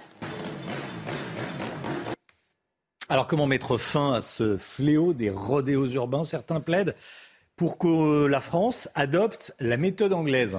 Oui, là-bas, euh, la police peut faire ce qu'on appelle des contacts tactiques. En clair, les agents de police peuvent percuter les auteurs euh, de rodéos pour mettre fin à leur fuite. Marine Sabourin. De nombreuses voix s'élèvent pour que cette méthode soit adoptée. À l'image de François Jolivet, député Horizon de l'Indre, Nadine Morano, ancienne ministre LR, ou du président de Reconquête. Je suis favorable à ce que les Anglais font depuis quelques mois. Le contact tactique est une technique qui consiste à faire chuter un suspect en fuite en le percutant, une pratique utilisée à Londres pour les auteurs de vols à l'arraché. À l'heure actuelle, en France, si un conducteur chute lors d'une course-poursuite, c'est la responsabilité des policiers et des gendarmes qui est engagée. Si cette méthode devient autorisée, il sera donc possible d'engager une course-poursuite avec les suspects, aujourd'hui fortement déconseillée en raison d'un risque trop important d'accident. Mais pour cela, les syndicats souhaiteraient un encadrement juridique. Il faut qu'on soit, nous, policiers, euh, dédouanés euh, juridiquement, j'allais dire. Parce qu'on voit bien aujourd'hui que dès qu'il y a un scooter qui tombe, qu'il y a des blessés et qu'on touche un tout petit peu, tout de suite, euh, on est mis en examen et en fait, on est mis, on est mis en examen souvent pour mise en danger d'autrui, blessure, blessure involontaire ou volontaire. Et donc, du coup, on se retrouve bien seul devant le juge. Si elle devient légale en France, certains craignent pour la protection des policiers. Il suffirait d'ailleurs qu'un de ces euh, jeunes qui se promènent soit euh, euh, renversé par un policier pour qu'immédiatement il y ait une association qui dénonce les conditions dans lesquelles, qui parlerait presque de violence policière. Selon la police londonienne, le contact tactique aurait fait chuter de 36% le nombre de délits à scooter entre 2017 et 2018. Emmanuel Macron veut rouvrir le dialogue avec les Français. Rouvrir le dialogue avec les Français à l'occasion du premier anniversaire de sa réélection. Le chef de l'État s'est prêté au jeu du débat avec les du Parisien. Ça fait un an qu'Emmanuel Macron a été réélu. Il a répondu à, leurs questions sur tous les thèmes. Florian Tardif, le chef de l'État, souhaite renouveler l'opération sur le terrain cette fois-ci Oui, Romain, vous avez adoré le grand débat national. Vous allez aimer les petits débats nationaux pour tenter de sortir de la crise dans laquelle l'exécutif est englué maintenant depuis plusieurs mois. Macron envisage de se soumettre à nouveau à l'exercice des questions-réponses, comme il l'a fait euh, hier auprès euh, des lecteurs euh, du Parisien. À ce sujet, il a estimé qu'il aurait peut-être dû plus se mouiller durant les débats autour de la réforme des retraites. C'était le pari hein, du chef de l'État au tout début donc de euh, ces débats en janvier dernier, de ne pas trop s'exposer. Un pari euh, perdu aujourd'hui, puisque la colère qui s'exprime dans la rue est bien contre le président de la République et non contre Elisabeth Borne ou certains de ses ministres. On estime d'ailleurs dans son entourage qu'il faut à présent crever l'abcès. C'est ce qu'a commencé à faire le chef de l'État en se rendant la semaine dernière sur le terrain en Alsace, puis dans l'Hérault. Il lui reste 93 jours donc euh, pour tenter de faire rentrer le dentifrice dans le tube. Il devrait continuer ses déplacements comme cela sur le terrain. Merci beaucoup, Florian. À Mayotte, le lancement de l'opération reprise en main de, l'île est imminent. Objectif, détruire des, bidonvilles, expulser les étrangers en situation irrégulière qui viennent essentiellement des Comores. Et sur place, les habitants euh, vivent un réel enfer entre, pauvreté, insécurité et délinquance. Il devenait urgent d'agir. Le récit de Sarah Fenzari. Vue du ciel, l'archipel est paradisiaque. Mais Mayotte, c'est aussi l'île des bidonvilles. Le 101e département français, le plus pauvre du pays, est gangréné par l'immigration clandestine et la délinquance. On ne peut pas se promener avec des objets en valeur, par exemple des jolies montres ou bien des trucs en, or, on ne peut pas. En quatre ans, les vols avec armes ont progressé de 121%. Une situation explosive liée à un contexte économique difficile. 77% des habitants vivent sous le seuil de pauvreté, soit 5 fois plus qu'en métropole. Il est temps que le gouvernement, il est temps que les forces de l'ordre reprennent les territoires maorais et puissent vraiment euh, instaurer un climat de confiance pour que les gens retrouvent cette gaieté de vie. Environ 80 migrants, majoritairement comoriens, accostent chaque jour clandestinement et posent bagages dans ces bidonvilles. On ne vit pas normalement euh, à Mayotte. On est obligé de de se barricader euh, dans une maison euh, en dur ou tout autour, vous mettez des barres de, fer. Vous êtes obligé aussi de sortir avec, avec des, couteaux parce qu'on ne sait pas ce qui va se passer sur le chemin. Il faut absolument que la situation change. Une situation qui pourrait bien changer avec l'opération Ouambouchou qui démarre cette semaine ce drame dont on vous parle sur la ligne 6 du métro parisien. Une femme est décédée le week-end dernier. Elle sortait précipitamment de la rame quand sa veste s'est coincée entre les deux portes automatiques d'une des rames du, métro. Elle a été euh, traînée, elle a été tuée. Oui, lorsque le train a redémarré, en fait, il a emporté la femme de 45 ans avec lui. Le récit de Thibault Marcheteau et Charlotte Gorzala. C'est dans cette station de métro de la ligne 6 que le drame a eu lieu. Samedi dernier, vers 16h, une passagère sort précipitamment d'une rame de métro, mais sa veste se coince dans les portes automatiques. Alors que le métro repart, une partie de son corps est happée sous la rame. Malgré l'intervention des secours, la victime décède dans les minutes qui suivent. La RATP tient à faire part de sa vive émotion suite à un accident grave voyageur survenu à la station Bel Air ce samedi. La RATP présente ses condoléances à la famille. En état de choc, le conducteur a dû se soumettre à un dépistage qui s'est révélé négatif avant d'être pris en charge par les pompiers. Pour ces usagers, il n'est pas rare de voir des voyageurs rentrer ou sortir au dernier moment des rames de métro. oui, ça, ça, ça arrive souvent. J'ai remarqué. Je leur fais remarquer d'ailleurs. Il y a aussi des gens qui, tentent ou de monter ou de sortir euh, alors qu'on entend déjà le signal sonore. Une enquête de police a été ouverte pour déterminer les circonstances exactes de ce drame. Le manque de popularité d'Emmanuel Macron a porté préjudice à un restaurateur. Vous allez comprendre. Il avait reçu le chef de l'État dans son restaurant la semaine dernière dans l'Hérault. Depuis, le, le, restaurant fait l'objet de nombreuses critiques sur Internet. Oui, à tel point que sa note sur Internet est passée de 5 sur 5 à 1,6 sur 5. Le récit de Corentin Brio. Une visite qui a des conséquences. Jeudi dernier, Emmanuel Macron s'est déplacé dans l'Hérault et en a profité pour faire une pause dans un restaurant de tapas, le Peña Pilpil. Mais depuis la visite du président, le restaurant a vu des commentaires négatifs s'accumuler sur Internet. La moindre consommation est facturée 49,3 euros. C'est beaucoup trop cher pour des gens qui ne sont rien. En traversant la rue, on trouve beaucoup mieux. Méprisant, arrogant, très mal fréquenté, surtout à fuir.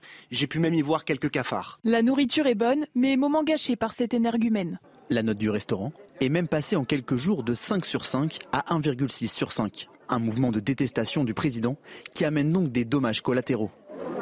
En parallèle, un mouvement bienveillant au restaurant s'est créé, en donnant des bonnes notes et en y laissant des commentaires de soutien. Google a même supprimé la majorité des commentaires négatifs et la note du restaurant est déjà remontée à 3 étoiles sur 5. Le pauvre restaurateur, il est pour rien. On aime, on n'aime pas Emmanuel Macron. Ça, c'est la, la démocratie, c'est la vie. On va s'en prendre au restaurateur. Il faut quand même être un. Faut quoi Ballonnel Il ne fait pas de politique en tous les cas. oui, il ne fait pas de politique. Il, sert des tapas ou je ne sais pas ce qu'il y avait sur la table. De la malhonnêteté, c'est de la bêtise. C'est de la bêtise, oui, oui. La méchanceté. De la méchanceté. La méchanceté. On est à 500 jours des JO de Paris. Vous le savez, la cérémonie d'ouverture se tiendra sur la scène. Alors, si le déroulé de cette cérémonie ambitieuse reste secret, on sait que 116 bateliers seront chargés de transporter les sportifs d'Austerlitz au Trocadéro. Geoffrey Defebvre. Incontournable pour les 8 millions de touristes chaque année à Paris, le 26 juillet 2024, ce sont les 10 000 sportifs des délégations des Jeux Olympiques qui auront la chance de traverser la capitale sur la Seine pour la cérémonie d'ouverture. Et pour que cela soit une réussite, le comité d'organisation peut compter sur 116 bateaux des acteurs du fleuve parisien. Il y a une vraie expertise, on s'appuie sur un écosystème qui est déjà existant, qui connaît ça par cœur, qui a envie de répondre présent euh, ce jour-là. Donc c'est aussi une sérénité parce qu'ils euh, ont l'habitude d'avoir navigué euh, sur cette scène, euh, quelles que soient les conditions. Des questions de sécurité et de logistique restent en suspens. Cette cérémonie spectaculaire sur la Seine nécessitera une fermeture partielle à la navigation avant et pendant la traversée des 6 km du fleuve. Un manque est gagné que sont prêts à accepter les bateliers? Ça arrive une fois dans une vie, ça arrive une fois tous les, tous les 100 ans. Hein. La dernière fois, c'était il y a 100 ans, justement. Et donc, moi, euh, je n'ai qu'une seule fierté, c'est de participer. Voilà. Quel que soit le coût que ça puisse avoir, sur le plan financier en tout cas. D'autres bateliers restent à trouver pour remplir l'objectif des 170 bateaux. Les organisateurs peuvent déjà compter sur la mobilisation de bateliers de toute la France. Un concours des plus insolites s'est tenu hier en, Belgique. La petite ville de La Panne accueillait le championnat européen d'imitation du cri de la mouette. C'est pas au JO. C'est pas les JO. C'est vrai que c'est vrai. Vous avez raison. C'est pas pour le moment, c'est pas une discipline olympique. Bon, près de 50 participants ont euh, imité donc la, mouette. Je vous propose de voir à quoi ça ressemble.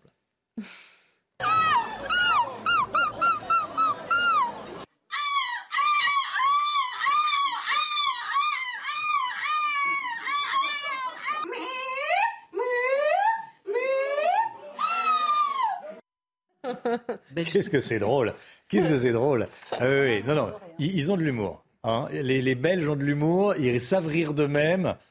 Et accessoirement, c'est bien fait. Et accessoirement, c'est bien fait. Et accessoirement, c'est bien fait. Ça, je sens On sent le professionnalisme. Oui, et je sens chez vous une petite envie de vous inscrire. On verra. J'ai un an devant moi pour montrer. Voilà. on a envie de voir les, on a envie de suivre avec vous les progrès. On suivra les vôtres également, Romain. Oui, alors là, ça sera sans moi. Ça sera sans moi. Allez, 9h moins le quart, on accueille le docteur Brigitte Millot. Bonjour Brigitte. Bonjour. La santé, tout de suite. Notre programme avec Flexadin, l'aliment complémentaire qui aide votre animal à rester actif pour longtemps. Brigitte Millot avec nous ce matin. On va parler de cette triste nouvelle qui frappe l'un de nos confrères, le commentateur de rugby de France 3, Mathieu Lartaud, révèle qu'il va se faire amputer suite à un cancer du genou qu'il avait annoncé récemment, qui a récidivé. Il va se faire amputer de la jambe. Il explique que sa tumeur a récidivé 26 ans après. Brigitte, vous nous parlez ce matin des principaux types de cancer. Oui, parmi les principaux types de cancer, euh, je vous ai mis quelques différentes catégories. Hein. Il y a plus de 200 cancers différents, mais euh, on, peut distinguer des cancers solides hein, de tous les tissus. Tous les tissus peuvent être touchés hein, par un cancer. Les cancers solides, parmi les cancers solides, il y a ce qu'on appelle les carcinomes. Euh, ces carcinomes, ça peut être au niveau de la peau, des muqueuses, des glandes. Quand, il s'agit de glandes, on parle d'adénocarcinomes bien souvent. Euh, donc, ils peuvent être multiples. Et ensuite, il y a les sarcomes. Les sarcomes, c'est de ce dont était atteint euh, Mathieu Lartaud, ce sont des cancers des tissus mous. Ça peut être cartilage, ça peut, ça peut être pardon, des tissus mous, ça peut être des muscles, etc. Et donc là, il s'agissait tous les tissus mous qui entourent l'articulation. Euh, c'était l'articulation du genou. On peut rappeler donc qu'à 16 ans, lors d'un accident de rugby, il s'est aperçu qu'il avait une tumeur, donc un synovialosarcome euh, du genou, donc de toute la membrane qui entoure comme ça l'articulation du genou. Euh, et il a été donc traité, il a eu une prothèse entre la, la, cuisse et la jambe. Et 26 ans après, devant de fortes douleurs, en fait, ça a récidivé. Et donc le choix, là, effectivement, est un choix difficile hein, qu'il a pris, j'imagine, avec toutes ses équipes euh, médicales pour éviter, évidemment, euh, les récidives, euh, le choix de l'amputation. Donc ça fait partie, vous voyez, de la deuxième catégorie des tumeurs solides qui n'ont rien à voir avec les premières. Hein. Les premières, c'est par exemple le cancer de la peau, les carcinomes très très fréquents sont les plus fréquents. Hein. 90% des, des, cancers solides sont des cancers, pas 90%, la majeure partie sont des cancers de la peau, basocellulaires cellulaire ou, ou, autres. Donc il y a aussi le mélanome. Et après, il y a des cancers liquides. Dans les cancers liquides, on peut distinguer deux types de cancers. On peut distinguer les leucémies, qui sont euh, des cancers du sang, à partir en fait des globules qui donnent naissance aux cellules sanguines dans la moelle osseuse. Hein. Ça, ce sont les leucémies. Et ensuite, il y a les lymphomes les lymphomes, ce sont des cancers du tissu immunitaire euh, des lymphocytes hein, et qui, vont qui sont dans tout le système euh, du corps. Ça peut être aussi au niveau des ganglions, etc. Et ensuite, il y a ce qu'on appelle les cancers secondaires. On en a parlé la semaine dernière. Euh, soit des métastases, donc à partir d'un cancer primitif qui va disséminer soit par le sang, soit par la lymphe, et ça va donner d'autres cancers secondaires, soit parfois, ça arrive, on, les dit aussi secondaires, qui sont secondaires à un traitement. Par exemple, vous avez une radiothérapie qui a pu déclencher aussi un cancer secondaire. Donc voilà ce qui peut arriver. Donc voilà ce qu'on peut dire sur les différents cancers. Donc des cancers solides, des cancers liquides et après euh, les cancers secondaires. Vous avez passé un bon moment devant votre programme avec Flixadin, l'aliment complémentaire qui aide votre animal à rester actif pour longtemps. 9h10, merci d'avoir choisi CNews pour démarrer cette journée. On se retrouve demain matin dès 5h55 pour une nouvelle matinale. Chana Lousteau, Brigitte Millot, Alexandra Blanc, Mauré Bucco, Lomique Guillot. Et on se retrouve tous demain matin. Vous allez sur cnews.fr, c'est là, paf, pour, euh, voir les, les replays des, des, émissions. Pardon? Pas prêt pour la météo. Non. Mauvaise coordination, il faut que je travaille un peu ça. Dans un instant, c'est l'heure des pros avec Pascal Pro et, et tous ses invités bien sûr. Belle journée à vous, à demain. Tout de suite, Pascal Pro dans l'heure des pros.